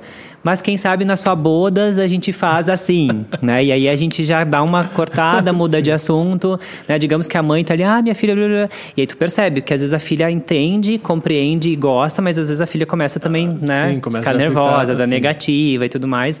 E já aconteceu às vezes até em reunião de eu pegar, "Ah, mas então vamos falar, dona- vou usar aqui o nome de Maria, né? Vamos lá, vou chamar de Maria essa mãe. E aí eu digo, Dona Maria, mas vamos fazer o seguinte: no seu casamento, na sua bodas, a gente faz assim, entendeu? Agora vamos para a próxima pauta. Então tá, eu já me viro para noiva e meio que deixo a mãe, é, ali, direciono o meu olhar, minha fala para noiva, como quem diz ali, senta lá, Cláudia, né? Senta lá. Ah, é. Então tu tem que ter esse jogo de cintura, assim, sim. porque ao mesmo tempo tu não pode, claro, desrespeitar. A gente nunca pode desrespeitar um Sim. convidado, mas ao mesmo tempo também se tu é, se tu tudo tu diz amém, Ah, tu só não, fica tá sorrindo, se tu só fica, né, bah, a galera passa por cima, entendeu? E daí ferrou. Vamos vamos às curiosidades, Christian. Tem várias curiosidades aqui. Fala De- uma de- curiosidade, Fábio. Ah, qual foi o maior evento que tu já fez? Para quantas pessoas? O maior evento que eu já fiz foi um evento empresarial. Geralmente os empresariais são os maiores, né? Tá. Os empresariais geralmente são os maiores. Daí eu fiz na FENAC, um evento Tu não lembra vou- quantas pessoas eram? Em torno de 1.200 colaboradores, mais ou 1.200. menos. É. Tinha 74 pessoas ao redor do Bittencourt. E o Bittencourt só olhando. Meu Deus, meu Deus, meu Deus, meu Deus. É que o Bittencourt no dia de evento é tipo mãe, sabe? Vocês não sabem porque vocês não, né? Mas enfim, tipo, o Bittencourt no dia de evento é tipo mãe. Tipo, ô mãe, ô mãe, mãe, mãe, Todo mãe, mãe. tem A cada um segundo alguém para mãe, né? Tipo, o filho chamando a mãe, assim. No dia do evento é assim que acontece com o Bittencourt, entendeu? Tipo, ô, Bittencourt, Bittencourt. Daí chega o noivo, chega o fornecedor, chega a minha assistente, aí a galera vai pro Bittencourt, né? Mas é isso aí, faz parte, Qual né? que foi o evento mais caro? Então, falando, é daí claro, falando de decoração, esse, né, esse evento para essa empresa, né, que é, ela é nossa cliente, essa empresa, então a gente faz muitos eventos para eles, né, e em termos de, de orçamento, assim, né, de receita de decoração o deles, né, e o Sim, para 1.200 pessoas, né? Só para botar nas mesas já. se botar um ponto de vela por mesa, né? Já. 10 mil reais. então, e casamento social, o evento mais com um budget maior que a gente fez foi um evento em São Francisco de Paula, em novembro do ano passado. Foi um orçamento assim que eu tive um, um orçamento de decoração maior e porque na verdade o nosso cerimonial ele não muda, né? O meu valor Tá, sim. é o- meu o meu serviço de cerimonial e assessoria, por exemplo, ele tem um valor e ele não muda. A gente não tem, por exemplo, ah, pacotes tipo menos, mais, não, é aquele valor e é isso É aí. isso. Só vai aumentar se aumentar o teu número de convidados, porque eu tenho que colocar mais uma assistente. O que eu cobro mais é o valor das assistentes, daí nem é mais meu, né? E decoração, sim, daí decoração, Vai realmente, mudando. daí ele vai oscilando. Tá, mas é, olhando pro casamento como um todo, assim, tu tem uma, uma ideia de quanto o cliente gastou no casamento, né? Sim. Qual, Sim. tu, tu consegue dizer a cifra maior de um casamento? Joga Já a cifra feito? na mesa. Que eu tenha feito. Não, eu quero ver quanto é que é. que foi esse, ele foi. Eles chegaram a 190 e poucos mil, assim, 190 quase e poucos 200 mil reais. Eu é. achei que era mais. Não, não, não, não peguei esse cliente ainda. Eu pensei assim, ah, uns 500 pau. Eu pensei. 500 Não, não sei. Sim, gastado. ele falou tanta coisa aqui que ele. A minha imaginação já tava na lua, né? Porque eu não sei nem quanto vocês gastaram, né? Eu tô imaginando que eu, eu e eu, sem casar, sem fazer nada. Não, é que assim, é que, é que tem vários públicos, né? Então, até alguns anos atrás, a gente falava que 50 mil reais fazia um baita de um casamento. Hoje, tu faz um casamento, Hoje ok. Né? Um, Tu e, faz um E casamento. vocês entenderam que é um ok, Sim, né? Não é assim, ok, Cada ano que passa, não é ok. Bo- Bora casar então, porque ano que vem Não, não, vai ser e mais é muito caro que isso, hoje. porque até eu falei sobre isso, porque na verdade ah, eu gerei esse conteúdo explicando isso para as pessoas até. falando justamente sobre isso, porque tem pessoas que acham que quanto mais perto do evento, tu vai ter mais descontos. E muito pelo contrário. É tu pagar um preço defasado. Tipo, por exemplo, tu tá me contratando hoje, 2023, pro teu casamento vai acontecer tá lá em caro. outubro, novembro de 2024, tu tá pagando o valor de hoje, da minha decoração. E a gente não cobra reajuste, tá? Isso tem alguns decoradores que sim, mas eu não cobro reajuste. Então, por exemplo, se tu foi Fechou lá, agora, tá se o Fábio foi lá hoje e fechou o casamento dele comigo hoje, entendeu? Ele vai pagar o valor que ele tá que eu tô passando para ele hoje é o valor que ele vai pagar, mesmo que seja dezembro de 2025, vai, Isso é um risco que vocês correm, né? Totalmente. Porque, ainda mais tratando-se de flores. Totalmente, porque a flor é perecível, né? Ela tá bem dentro da gastronomia. Agora, o último curso que eu fiz em São Paulo, até com a Tuca Bennett, nós estávamos falando justamente sobre isso, assim, né? Ela, ela sempre coloca uma cláusula no contrato dela na parte de flores. Né? Então, as flores podem sofrer um reajuste como se fosse, por exemplo, um contrato de gastronomia. Né? Eu não faço isso, eu acabei nunca fazendo isso, nunca achei necessário, assim, porque daí eu diminuo minha margem de lucro aqui, mas ganho ali, então vai Tu dando esse ali. equilíbrio, né? Mas tu nunca Sim. teve um grande perrengue com relação a isso. Do tipo, chegar lá e não ter o tipo de flor, deu algum problema. E tu não consegue aquilo. Já passei Já- por já aconteceu. já, já aconteceu. A gente hoje trabalha com um mix de flores, né? Então, por exemplo, eu nunca trabalho. É muito difícil alguém eu fechar um casamento assim, ah, vai ser só de rosas, né? Não. Vai ser um mix floral, e daí dentro desse mix a gente vai trabalhar aí, vai, com boca de leão, com rosa, com lírio, com astromélia. Olha, eu falando vários nomes técnicos de flores aqui. Então, tipo, são várias flores que a gente consegue o ano inteiro, porque vem tudo muito de São Paulo. A gente tem produtores aqui, dos verdes, mas a gente tem muita coisa que vem de São Paulo, né? Então, a grande maioria hoje dos nossos produtores pegam também material em São Paulo, que vem tudo de Olambra. Ah, produtores no Paraná também. Então, é o que eu sempre digo, e eu gosto de explicar isso para o cliente. Às vezes ele não faz ideia de que aquele arranjo de flor que está lá na mesa dele no dia do evento dele, por todo o processo que essa flor passou até chegar naquele lugar, naquele momento, né? Nossa, mas como custa caro um arranjo de flores? Sim, mas por que, que ela custa tão caro? Porque essa flor já, ó, tá rodando. Rodou umas entendeu? Já já passou pra por daqui. muitas, mas muitas mãos, por caminhão, transportadora, chegou em Porto Alegre, o meu produtor, fornecedor foi lá buscar, botou na câmara fria dele aqui, organizou ela, me trouxe, daí eu comecei a manusear, montar, levei horas montando e daí sim coloquei na mesa. E ela tem um tempo. Né? A flor depois do corte, cada uma tem um tempo, mas em média oito dias após o corte a flor não resiste mais, né? Dependendo, claro, do clima, do tempo e tudo mais. Caramba, Mais, várias um, mais um- especificidades aqui. um- uma curiosidade, Fábio. Qual foi o pedido mais louco que alguém já fez pra ti? Que tinha que ter no casamento? Quero entrar no meu casamento de Quero ter um paraquedas. pônei atrás do. Não foi Voltar. um pônei, mas na verdade foi um pedido num 15 anos até. Agora eu tenho certeza que se essa debutante também ela estiver vendo, Ela vai saber. podcast, ela vai saber. Ah, ela queria entrar de cavalo, né? Na verdade, duas debutantes minhas já quiseram entrar de cavalo Tu não deixou. no salão. Eu dei muitas negativas, muitas negativas. Porque eu sou aquele, eu acho que é por isso que eu nunca tive tantos problemas assim nos nossos eventos, porque eu sou aquele decorador cerimonialista muito realista assim. Né? E aí eu já começo a trabalhar com essas prevenções assim, tipo, mas como é que a gente vai colocar o cavalo entrando num piso de porcelanato, tatatã? Eu sempre tenho muito receio. Cara, eu tenho receio de, de cachorro levar aliança. Tem vários noivinhos nossos que pedem, né? Tipo, ah, meu filho pet, né? Porque hoje em dia os pets se tornaram filhos também, né? Então, são, tem vários casais nossos que têm ah, pets e são como se fosse um filho. Inclusive, tipo, a gente tem os nossos também que a gente trata como se fossem filhos, né? São da nossa família. É, Eles são nossa família, né? E aí, ah, levar então as alianças. A gente, por exemplo, permite, tranquilo, mas eu sempre coloco algumas coisas importantes que a gente tem que cuidar. Por exemplo, tem que ter alguém que cuide do bichinho, que cuide do, do cachorrinho ali No antes e no Que depois. tenha só essa função. que tenha só essa função é de levar o cachorro, né, ah, dependendo do tipo, sempre com uma coleira, com uma guia, porque lá tu tem 100 pessoas, 150 pessoas num lugar diferente. Ah, tem que sempre depois levar esse cachorrinho ou pro hotel ou pra pousada, né, ou então ir embora para não deixar ele lá porque ele vai ficar estressado naquele lugar.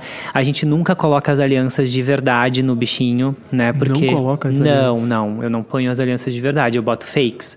A gente pede então para os noivos ali uma bijuteria e a aliança de verdade. Aí é um negócio que a gente não sabia. Tá vendo aí, ó? Inclusive, inclusive tem cerimonialistas que botam às vezes as alianças direto no cachorrinho, mas eu acho um grande risco, né? Assim colocar porque Pode acontecer tudo, né? ah, o bichinho pode sair correndo, né? Tipo, geralmente esses lugares externos às vezes tem lago, né? Tem açudes, tem Ah, piscina, já né? pula, Então pensa, o cachorro lá. sai correndo, quem é que pega ele, sabe? E aí tu vai fazer o quê? né? Um serzinho racional, não tem como, né? Tipo, fazer com que o bichinho volte assim e com as alianças seguramente amarradas nele, né? É impossível. Então, uh, eu sempre procuro trabalhar com essa prevenção ali. Eu coloco as alianças uh, originais mesmo, né? Aliança de ouro e tal, no paletó, fica dentro do bolso do noivo, né? E aí, ali amarrado no, no cãozinho, a gente coloca, então, uma bijuteria. Que daí, se cair, se perder no gramado, alguma coisa assim, tá tudo certo. Tá tudo certo tu não Olha perdeu 5, 10, 15 ou vai saber quantos mil reais, né? Você que tá olhando agora um casamento e o cachorro saiu correndo, se atirou no lago, relaxa. Saiba que se for o Bittencourt, relaxa. não tá vai, tudo tá certo. tudo certo. Mas se não for, tá tudo certo. se não for o Bittencourt, pode ser que seja um problema. Pode ter sido um grande prejuízo, né? Então, dentro do cerimonial, a gente tem que cuidar até disso, né? Hoje a gente trabalha muito dentro, mudou muito a nossa estrutura de cerimonial. Há 10 anos atrás, contratava cerimonial quem tinha muita condição financeira, aqueles eventos maiores. E aí, por isso que começou os cerimonialistas do dia. Foi quando eu comecei, né? Há 12, 13 anos atrás, quando eu comecei a fazer cerimonial, eu comecei fazendo aquela recepção que eu contei aqui para vocês, né? Ajudando as noivas e tal. Depois fui profissionalizando isso, fui melhorando isso, fui estudando, fui criando uma plataforma para tudo isso, um formato, um método, até a gente chegar aqui hoje, né? Então, foi muito perrengue que a gente passou, muita construção que a gente teve, muito aprendizado, muito problema que a gente passou, muita cara na pedra mesmo, sabe? De, de viver na prática aquilo ali, ver que não deu certo, que a gente tem que mudar. Tanto é que às vezes eu tento ser um pouco mais flexível com os clientes em alguns aspectos, e aí quando eu tento ser flexível, eu vejo que não dá. Esses dias eu fiz, uma, eu fiz um teste sobre isso. A gente abre, por exemplo, o bar de drinks, tá? Bar de drinks a gente nunca abre, a gente pode abrir ele antes, no receptivo e a gente faz ali um welcome drink, um receptivo e tudo mais. Quando o casal entra no salão e a gente começa com as fotos e cumprimentos, o bar tem que estar tá fechado. Ele não pode estar tá aberto. E aí ele abre depois quando a gente tiver já com 50% do, do salão jantado. Né? Aí sim, tu volta com o bar e dele vai direto até por tantas horas de contratação, né? E aí esses dias, no 15 anos, uma menina queria muito, muito, muito que eu abrisse antes. E eu, bah, relutando, relutando, relutando. Eu pensei, vou abrir. Vou deixar esse bar aberto durante as fotos. Deu certo? Não deu certo. Entendeu? Ficou muito confuso porque as pessoas já estavam de pé, as pessoas estavam né, descontraídas, as pessoas já estavam lá pegando seu drink, as adolescentes eu não achava eles nas mesas. Então, o que acontece com isso? Não dá. Quebrou tem, tem, todo o protocolo tem coisas que existem e elas têm um fundamento para isso. Né? Então, não existe um protocolo, não existe um, um roteiro de cerimonial em vão, né? Sim. Isso existe porque foi pensado nisso, isso existe porque foi entendido que esse é o melhor a ser feito, né? Eu estou pensando aqui agora qual profissão que eu posso comparar, porque o cerimonialista é quando dá tudo certo no casamento, na festa de 15, tu olha assim, cara, deu tudo certo, tipo assim, esse era o esperado, deu tudo certo. Aí tu, tu parece, só percebe que tinha um cerimonialista que deu coisa errada ou que não tem cerimonialista quando tu, meu, meu Deus, mas isso aqui tá uma confusão, cara. Tá demorando pra tirar as fotos, parece Tudo. que o buffet tá, sei lá, não, não tá no lugar certo, tá frio, passou a hora, já é não sei que hora, os, os noivos não chegaram, os padrinhos não sei o quê. Deu coisa errada e tu olha assim, cara, quem que é o cerimonialista? Daí tu olha assim, ah, é o fulano, fulana que tá lá. Então, tipo assim, esse não é um bom profissional. É e verdade. aí tu percebe quem é um bom profissional. Só que o Totalmente. bom profissional parece que não chama atenção, né? Que cara, deu tudo certo. Ah, então tá e, bom. E eu vou te dizer assim, eu aprendi a julgar cerimonialistas. Eu aprendi a julgar, com certeza. Né? Hoje a gente vai num evento Sim. e muito provavelmente foi o Bittencourt que botou isso na nossa cabeça, né? ah, mas já, fazendo não, alguns. Já, fazendo, já pede jabazinho um, aqui, jabazinho de graça. Ah, pede um desconto já no próximo casamento da ah, família. Ah, boa. Fiz, fiz só alguns no, casamentos próximo, da família. Próximo, né? bodas. Próximo da, da, da família dos amigos. Mas é isso. Às vezes a gente vai no, no, num casamento, vamos botar assim, um evento qualquer, mas normalmente casamento, e tu vê que tá uma confusão, sabe? Sim. E daí tu olha assim, ah, cara, caos, cadê né? o cara pra organizar Tal aquilo? Caos. Cadê tal pessoa pra recepcionar ah, ali? Pior que rola internamente cadê, rola, não sei, tu cadê o na hora, assim, a gente fala, cadê, cadê a pessoa pra fazer esse negócio? funcionar direito, sabe? É que na verdade é o que eu sempre digo, né? Todo e quando a gente fala disso de novo, né? A gente fala de todo um time de fornecedores juntos. Mas o todo todo a, o bônus é da equipe de cerimonial e automaticamente né, todo o bônus fica para o cerimonialista ali a questão de, de um evento perfeito, bem entregue, bem alinhado, bonito e tudo mais. Todo o bônus, mas todo o ônus também pode ser dele né? Então, na verdade, coisa, assim, coisinha de qualquer outro lugar. Tudo que acontece dentro do evento e a gente passa isso para o nosso cliente, por exemplo. Então, os, os, fornecedores que trabalham comigo, eles sabem, tudo que for acontecer no evento tem que passar por mim antes, né? Porque eu digo para os meus noivos assim, ó, no dia vocês não precisam nem pensar. Olha que louco isso. No dia vocês não precisam nem pensar. Como assim, não precisa pensar? Não, tu não precisa pensar, porque a gente está pensando por vocês. Entendeu? A equipe de cerimonial está atenta, olhando e ouvindo tudo. Eu treino a minha equipe para isso. Nós, temos, nós precisamos estar atentos com os olhos e com os ouvidos né? Então, por exemplo, a gente já sabe que as meninas, as minhas assistentes, elas sabem, tipo assim, elas estão passando num lugar, alguém comentou de uma dor de cabeça, já corre lá na, na maleta de cerimonial, pega no kitzinho de, sempre tem um kitzinho lá, tanto de costura, de medicamentos básicos e tudo, vai lá, tipo, já leva uma neusaldina, senhora, a senhora aceita uma neusaldina, a senhora está com dor de cabeça, a senhora precisa de mais alguma coisa, uma aguinha, a senhora quer sentar em algum outro lugar, sair do sol, enfim, são coisas assim, e tu não precisa esperar o convidado pedir isso, né? Então a gente treina muito a questão auditiva né, dentro do evento e a gente treina muito a questão visual. O olhar está sempre atento a tudo dentro do evento. Catando problema em Eu cada, já catando problema, exatamente isso. Na, na, na real, a gente está ali tentando evitar sim, os possíveis sim. problemas. Né? Então, por exemplo, assim, eu várias vezes eu já salvei mulheres de caírem, assim né? Tipo, de estar tá passando perto de mim e, e, a visão periférica funciona muito, né? Dentro do evento. A gente tem que estar tá sempre aqui. Eu tô falando contigo, mas eu sei que está acontecendo aqui na minha esquerda, eu sei que está acontecendo na minha esquerda, na minha direita, alguém está me chamando no ponto e alguém está conversando, mas a gente tem que estar tá sempre atento a tudo. E aí a pessoa foi cumprimentar a noiva e tal, e aí escorregou e eu já peguei ali e já salvei ela de cair. Fui caindo junto, às vezes é uma, uma mulher um pouco maior, né? Já e levantou com também. classe, assim, ainda assim, sorrindo e tal. Exatamente. Então a gente tem que estar sempre muito atento dentro do evento, Legal. porque todo, todo o bônus é teu e todo o ônus também, né? E até, claro, tem muitos clientes que fazem isso, né? Agradecem a gente dentro do evento também, quando agradecem ali alguns... Não que a gente espere isso, né? Tá, talvez um pouco sim. um pouquinho, um pouquinho. Tá, talvez Mas lá é no fundo bom. a gente espere. Mas a gente sabe que, né, a gente nem imagina que eles vão falar isso no dia, porque a cabeça deles está totalmente voltada para o evento, para os convidados, né? Naquela alegria toda que eles estão vivendo ali. E quando o, o casal ali, os noivinhos falam isso, ah, falam do Bittencourt, eu não tenho isso somente comigo. Uhum. Eu tenho esse agradecimento para toda a equipe que está entregando junto, né? Uh, esse evento, fazendo que realmente esse evento seja um sucesso, né? Porque daqui um pouco o Bittencourt pode ser um cerimonialista muito bom, mas daqui um pouco o fornecedor X lá tá dando muito problema. Entendeu?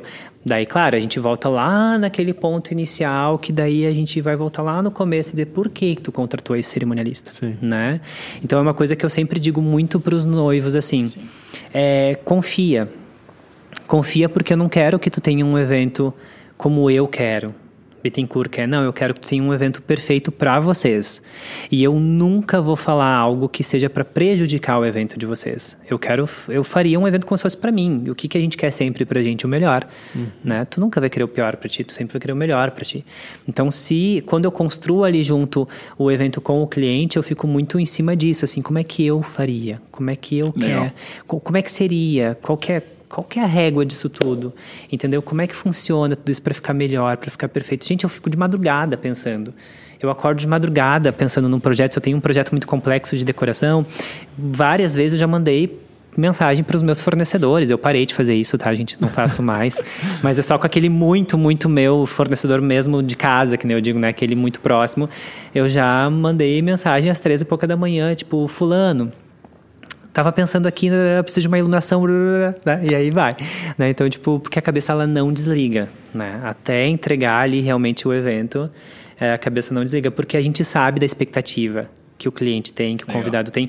E é tão legal ouvir isso, assim, como vocês comentaram agora, essa coisa, tipo, ah, tava no evento, ah, mas ah, consegue perceber se é um bom evento que está acontecendo de uma maneira legal ou não. Sim. Só que olha que incrível isso, isso tudo tu só consegue entender quando tu vive o dia do evento. Agora tu pensa como é que é para a gente explicar tudo isso para o cliente numa venda, porque não deixa de ser uma venda, uhum. né? Uh, ah, para ele entender a importância de tudo isso pro grande dia dele. Uhum. Há um ano e pouco atrás. Na frente, é, antes, né? No Sim. caso. Então é, é, muito difícil. É por isso que eu digo assim: é, quem trabalha com eventos, quem vende eventos, porque sim, a gente vende eventos, a gente vende sonhos. É, olha, é uma coisa muito complexa, porque tu não tem ali o celular para mostrar, tu não tem o carro para ele entrar e fazer o teste drive, né? Sim, não, tu vende uma coisa futura Tu ele. mostra fotos de outros eventos, tu faz a Legal. visitação técnica, tu mostra a toalha, tu mostra uma parte da mobília, porque também tu não tem como mostrar toda a mobília, tu vai mostrar, tipo, ah, aqui vai ser essa mesa, aqui vai ser. Aqui a gente vai botar um arranjo aéreo assim, não tem como construir um arranjo aéreo pro cliente ver numa reunião. Confia. Né? Voltamos ao confia. Ah, o confia, exatamente. E isso é muito legal porque com o tempo a gente vai entendendo. E aí tu vai te reposicionando, tu vai enten- amadurecendo e entendendo também o porquê dos nãos às vezes, né? Deixa eu fazer um gancho aqui a- ao, ao esse tempo e aos 600 eventos que Bittencourt e companhia eh, organizaram durante suas vidas. Eh, teve alguma coisa que tu gostaria que alguém fizesse e não foi feito ainda? Tipo assim, sei lá. Dá um exemplo aí, Cristian. Chegar de helicóptero, Um elefante. Um elefante no casamento. Um elefante passando. pra Bittencourt, eu quero fazer meu, meu casamento no deserto do Saara. Vamos pra lá. Tem alguma coisa, tipo assim, eu moro algum sonho. Cara, eu vou te dizer que eu tenho um sonho de casamento que eu não fiz nenhum casamento homoafetivo além do meu até hoje. Então já fica aí, ó, os casais homoafetivos que querem casar vão ganhar desconto agora, hein? Caralho! Esse podcast acabou de ganhar um valor absurdo, assim, de- pum, já gera um corte, já. É verdade. Gente, eu tava pensando. E hoje ainda recebi uma solicitação de orçamento, não respondi ainda, não deu tempo de responder, mas amanhã a gente responde. Ahn, eu já recebi algumas solicitações de, de orçamento de casamentos homoafetivos e eu nunca fechei. Nunca fechou. Só fiz o meu e o do Jason, né? Então, assim, eu tenho dentro desse sonho seria realmente fazer um casamento homoafetivo, porque eu nunca fiz, né? Além do meu, mas eu era noivo, eu era o próprio noivo, eu fiz o meu próprio casamento. Tá, peraí. Como é que tu, fez o teu casamento? Tu, não, daí tu. Ele, não, ele acabou de dizer que o pai não dirige um carro, porque o noivo não sei o que, É, mas é padrinho que, né? Eu, aí, né? né? Aí teve uma tá, exceção com, ali. tá casando com Casa ponto de Ferreira, no- espeto. no- Casa de Ferreira, todo mundo, espeto de né? pau, né? Não, o que que aconteceu? A gente fez algumas combinações, né, pro nosso casamento, assim. Então. Eu, não vou opinar nada.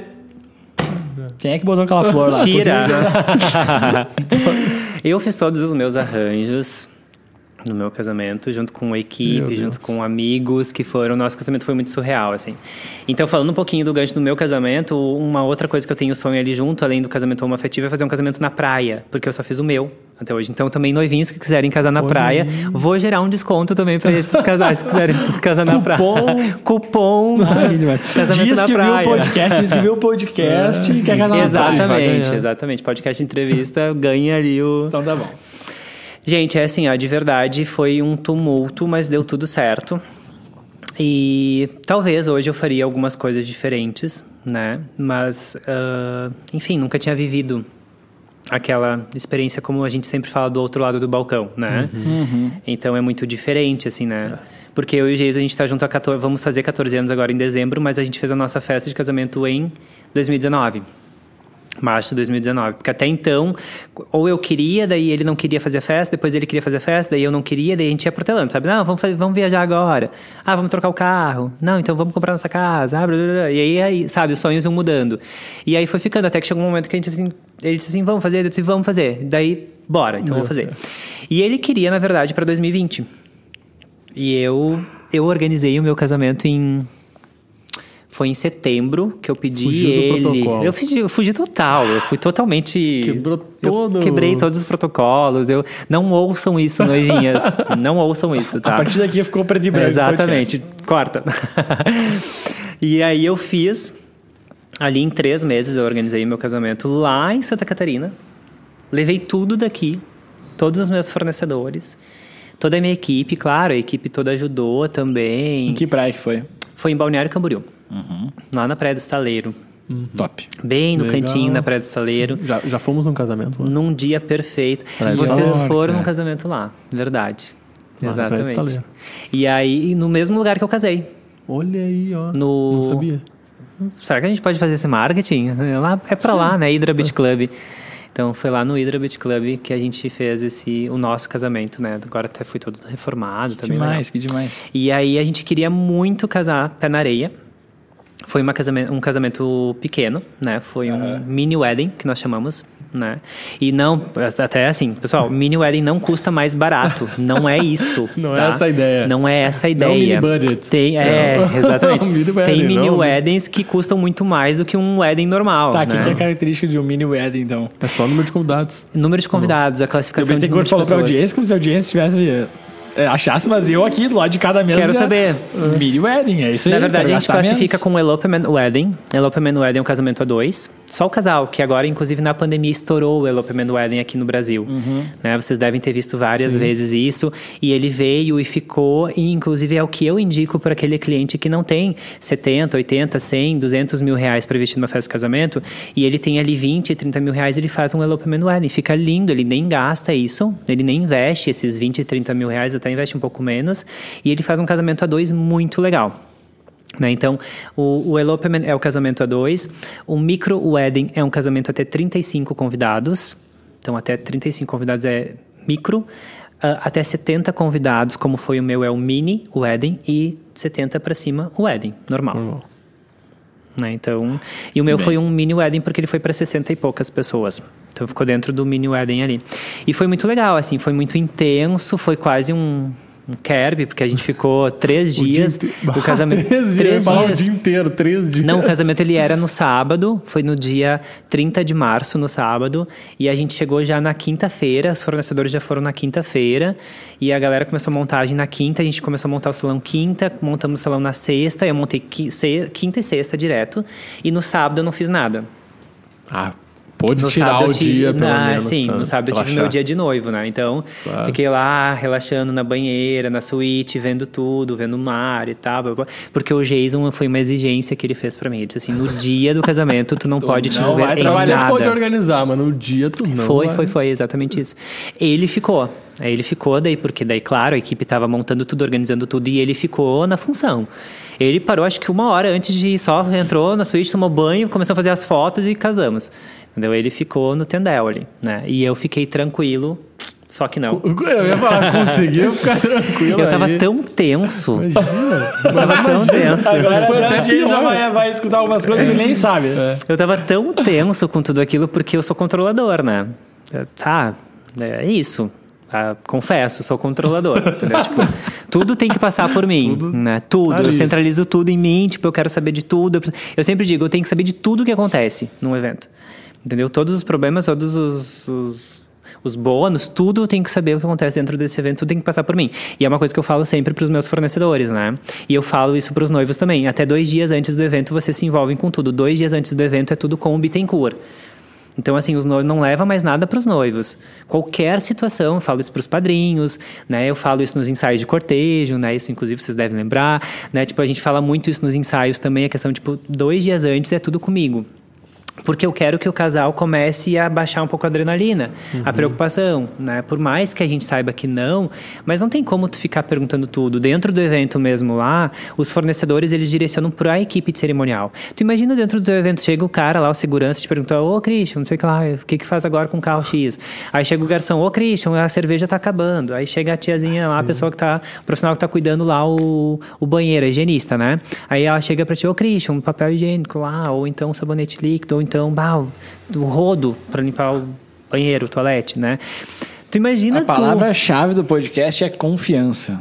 entendeu? Meu, tu tem que É confiar nesse jornalista que ele vai resolver tudo e é, isso aí. Aí por isso que a gente final. diz, não tem como cada fornecedor chegar e perguntar tudo isso Cada pro, pros noivos. Tu imagina, os noivos não vão viver Claro o que não. casamento. Vai ficar né? na função tempo E é o que eu sempre digo, assim, desde a... E, e eu sou aquele cerimonialista que faz os noivos comerem. Eu faço eles sentarem. Eu sempre digo, eu vou lá pessoalmente, eu sirvo a noiva. O que, que tu quer comer? Ah, não tô com fome. Não, vamos comer alguma coisa. Entendeu? Tipo assim, o que, tu... Eu sempre faço nas reuniões de briefing, eu já vejo tudo, a questão do que, que ela mais gosta. Eu sempre sei tudo isso aí. Tipo, ah, eu sei que o noivo gosta de água com gás, eu sei que a noiva gosta da espumante brute, eu sei que o noivo gosta da caipirinha X. Entendeu? Tipo, isso tudo eu já tenho, já fica tudo no nosso roteiro, né? Que é um documento que a gente tem de roteiro de cerimonial e a minha equipe já sabe disso também. Então, automaticamente, as minhas assistentes já vão, já vão pedindo e preparando o metre, né? Ali com os garçons, tipo, ah, tem que... Gurias, já fala aqui no ponto para as gurias. Gurias, eu preciso de uma água aqui para noiva. Ela sabe que a água da noiva é sem gás e a que a noiva é com gás. né? Então, tipo, isso tudo... tudo. Exatamente. Que demais. Já valeu 100 mil esse casamento aí, né? Já valeu. eu- É, Bom, até cara, pouco já, né, gente? Não precisa falar, né? É que a gente teve uma época, falando pra nossa audiência, que a gente teve uns 17 casamentos no mesmo ano, sendo que, coincidentemente, por algum motivo, por algum motivo, uns, sei lá, 10 deles foi tudo com o Bittencourt. E aí a gente sabia direitinho, cara, Não esse casamento é o Bittencourt que tá organizando. Esse não é. Que honra, A gente sabia, ouvir e por isso né? que a gente criou essa expressão, hum, faltou um Bittencourt Ah, aqui. adoro. É verdade, rolou isso aí várias vezes. Adoro, gente. Bem legal. E tu sabe bola, que né? isso, e tu sabe que isso para mim é, é muito gratificante. Eu sou muito, eu sempre digo assim, eu sou muito, eu sou um privilegiado mesmo, né? Porque eu consigo viver e trabalhar com o que eu amo, né? E hoje, por exemplo, assim, por que, que o Bittencourt... A gente, com o tempo, foi diminuindo a quantidade de eventos para poder melhorar o nosso atendimento, né? Então, sim, hoje o Bittencourt, ele é a cabeça do negócio que faz tudo acontecer, né? Sim, junto com o Bittencourt eu tenho uma galera que tá ali junto comigo, os meus assistentes de decoração, galera que pega junto comigo, que não se importa de virar à noite, de passar de 10 horas de trabalho por dia, não tem problema, sabe? E isso é muito legal, sabe? Porque eu sei que eu posso contar com essas pessoas, porque eu não consigo fazer nada sozinho, né? Mas eu sei que a nossa entrega lá no dia, para não ter o faltou o Bittencourt, aqui nesse evento, a responsabilidade que a gente tem por trás de tudo isso, né? É grande. É muito grande e a gente não pode nunca cair nesse comodismo, né? Então até o Geiso ele briga um pouco comigo nisso, assim, né? Agora olha eu falando né, do, do Geiso aqui, né? Mas ele, ele, ele, ele, o Geiso já é aquele cara um pouco mais que deixa acontecer naturalmente, sabe? Vamos deixar rolar, né? Vamos ver o que vai acontecer. E eu não, eu já sou o cara, tipo assim, não, tem que estar panelhado, tem que estar organizado, tem que ter plano A, tem que ter plano B, tem que... Não, não pode acontecer isso, entendeu? Tipo, eu não me permito certas coisas, eu me cobro, eu jogo a minha expectativa junto também lá no alto, sabe? Então, eu sei quando ah, deu tudo certo, às vezes pro cliente deu tudo certo, mas eu sei que às vezes, tecnicamente, eu errei em tal coisa, eu falhei em tal coisa. Eu sou aquele cara, aquele decorador que eu olho as minhas próprias fotos para ver onde é que tá o meu erro Onde é que tu pode melhorar? aonde que eu posso evoluir ali, aonde eu posso melhorar, que eu tenho que soltar um pouco mais a mão naquele arranjo, que eu tenho que ter mais simetria, que aquele aéreo não combinou com aquela mesa, tem que ter uma altura diferente. Isso tudo eu olho pós e aí a gente vai construindo isso. Se tu pegar um evento que eu fazia, que eu fiz há contínua. 10 anos atrás, é totalmente diferente hoje, daqui a 10 anos para frente vai ser totalmente diferente. Vai né? ser muito legal. Tu olhar para os eventos passados, eu, tipo assim, o Fábio, zero noções para isso, olhar assim, cara, esse evento tá muito mais bonito que esse, mas por quê? Não sei, tipo assim, alguma coisa aconteceu. E aí é esse olhar que o Christian sempre tem por causa do designer, né? A gente Sim. sempre olhava assim, cara, por que, que esse site tá melhor que esse site? E o Christian já sabe, por causa disso, disso, disso, disso. Hum, verdade, agora fez sentido. É, o- é, o- às vezes, eu, às vezes é o mesmo olhar, mim assim. assim, ô Christian, eu não gostei disso. Explica pras pessoas porque eu não gostei. É, rola Ele várias vezes. Daí eu explico, cara, não gostou por causa disso, disso, disso. Porque eu eu acho que é um olhar, olhar, mais assim. assim, sabe? Nessa, Sim, parte analítica ali em certeza. cima, assim. Eu sou, acho que a pessoa que mais me cobro, com certeza. Eu me cobro mais do que meu próprio cliente, entendeu? Porque justamente, primeiro, porque eu amo o que eu faço, né? Então, isso já é, acho que a primeira coisa. Porque se tu não ama o que tu faz, tu vai fazer e ponto, acabou. É, ou tu vai fazer por grana, ou tu vai fazer por, né, enfim. E eu não trabalho, por exemplo, por grana. Exatamente. Tipo, eu, claro, eu gosto de viver bem, a gente, quem não, né? Gosta de viver com conforto, né? Mas para mim, não é o dinheiro e a entrega, não, é a entrega e o dinheiro. É o sonho Perfeito. e o dinheiro. O dinheiro é uma consequência do meu trabalho e é importante, a gente tem que saber se valorizar, a gente tem que saber se precificar, a gente tem que saber o nosso valor, né? E isso é importante, isso faz muito parte, né? Eu preciso, Perfeito. eu gosto de poder viajar, eu gosto de poder Isso viver bem. reflete no teu entregar um pouco a mais que tu comentou no começo do podcast. Se, tu, se tu gosta de entregar um pouco a mais, é porque tu vai gastar um pouco mais. Que seja o teu tempo, que seja o teu dinheiro. Tudo. E, e o ao contrário acontece muito, né? Meu, preciso entregar o, o- só o que eu, que, eu, que eu prometi e talvez um pouco Talvez menos umas conseguir lucrar um pouquinho mais ainda. Então isso acontece A gente muito. não trabalha com economia no evento, sabe? É uma regra, assim, que eu o Giz, a gente tem. Às vezes a gente até comete alguns erros de tipo, ah, eu não consegui fazer um- uma postagem numa revista, eu não consegui contratar uma empresa para me auxiliar no marketing que eu gostaria muito de fazer, mas, bah, infelizmente eu não consegui fazer isso, mas eu comprei uma peça tal que custou tanto, mas eu vou conseguir usar ela nesse casamento e a noiva nem tem isso, entendeu? E eu vou colocá-la para ela. Bah, ela tinha 10 plantas, mas esse salão precisaria de 15, 16, eu vou colocar 5 ou 6 a mais para ela, porque eu sei que isso vai dar um resultado mais bonito, mas a noiva não colocou não porque ela não quis, foi porque ela já estava no, no, limite do orçamento dela também, e a gente entende muito isso. Eu sou aquele decorador que respeita muito o orçamento do cliente. Então, quando a gente volta naquela questão assim, a gente tem um mínimo, sim, a gente tem um mínimo por padrão, por qualidade, né, por entrega, mas eu, eu respeito muito isso não sou aquele decorador que fica tentando é, colocar ali, né? Tipo, enfiar água lá abaixo Sim. do cliente, né? Dar aquela facada Sim. no cliente, tipo assim, não, eu vou te cobrar tanto, três vezes mais uma coisa porque ele não faz ideia de quanto custa. Não, eu não sou esse decorador. Eu sou aquele decorador muito consciente que respeita muito uh, o dinheiro do meu cliente. Eu, como cerimonialista, por exemplo, se eu tenho um, um casal de clientes que eles têm um, uma limitação maior de orçamento, eu, eu sempre priorizo o cerimonial, porque ele tem aquele custo, né, e não muda. E depois, quando a gente for falar de decoração, eu vou trabalhar com uma decoração que esteja dentro de um percentual em que ele deve investir. Não vou querer vender uma decoração de 20 se eu sei que o cliente pode pagar 10. Uhum. Perfeito. Entende? Eu não Só sei que... se é podcast que está sendo para pessoas que querem organizar um evento, que estão se organizando, ou se é para pessoas que querem saber mais da área e tal. para os dois, né? Então, tá ah, ficou, dois, Mas a gente tem as mentorias, Boa. né, para isso. Olha aí, ó. Ah, claro que sim. O Bittencourt. A gente podia ficar horas aqui conversando. Né? Já passou, horas, mas nós Eu perguntei para vocês, vocês, vocês me disseram que queriam conversar de quantos dias vocês têm, né? Nós vamos é deixar lá para uma versão 2, uma versão 3 aqui, nós vamos poder elaborar mais aí. coisas. Mas querendo ou não, aqui foi vendido muito o peixe do cerimonialista, né? O quanto é importante Sim. isso. Isso foi legal a gente explicar para as pessoas. E aí as pessoas querem te acompanhar. Onde é que elas te encontram? Nosso arroba Bittencourt Eventos, nosso Instagram. A gente nem tem mais site, né? Acabou que a gente não deu conta de, de cuidar de tudo. Porque sim, a gente também está uh, voltando aí, né? De uma pandemia, Sim, de tudo, então a gente está se recuperando. Nós tivemos 35 casamentos reagendados. Caramba! Né? 35 casamentos reagendados, em uma média de 5 casamentos cancelados. Tivemos que fazer devoluções de valores. Até hoje eu tenho um parcelamento com uns dois noivos ainda, três já foram quitados. São coisas que tu tem que, né? E é, Vai faz se parte. Exatamente. E esses 35 casamentos que foram reagendados, no mínimo uns 25, a gente bancou eles assim 100% sem cobrar um real de reajuste. Porque eu queria, eu, quando o cliente, uh, aconteceu tudo aquilo e o cliente, ele, ele continuou sonhando, ele me deu a oportunidade de continuar sonhando com ele. Então uhum. eu não queria dar mais custos para ele. Né? Então eu, eu, foi um compromisso que eu fiz comigo mesmo.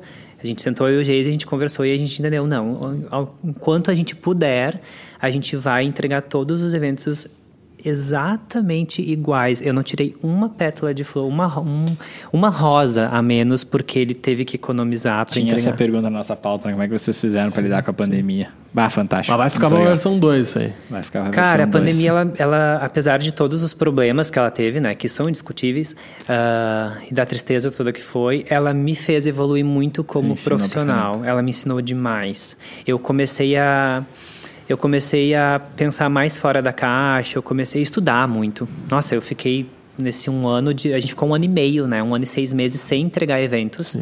Né? Então a gente foi o primeiro segmento a fechar e o último a voltar.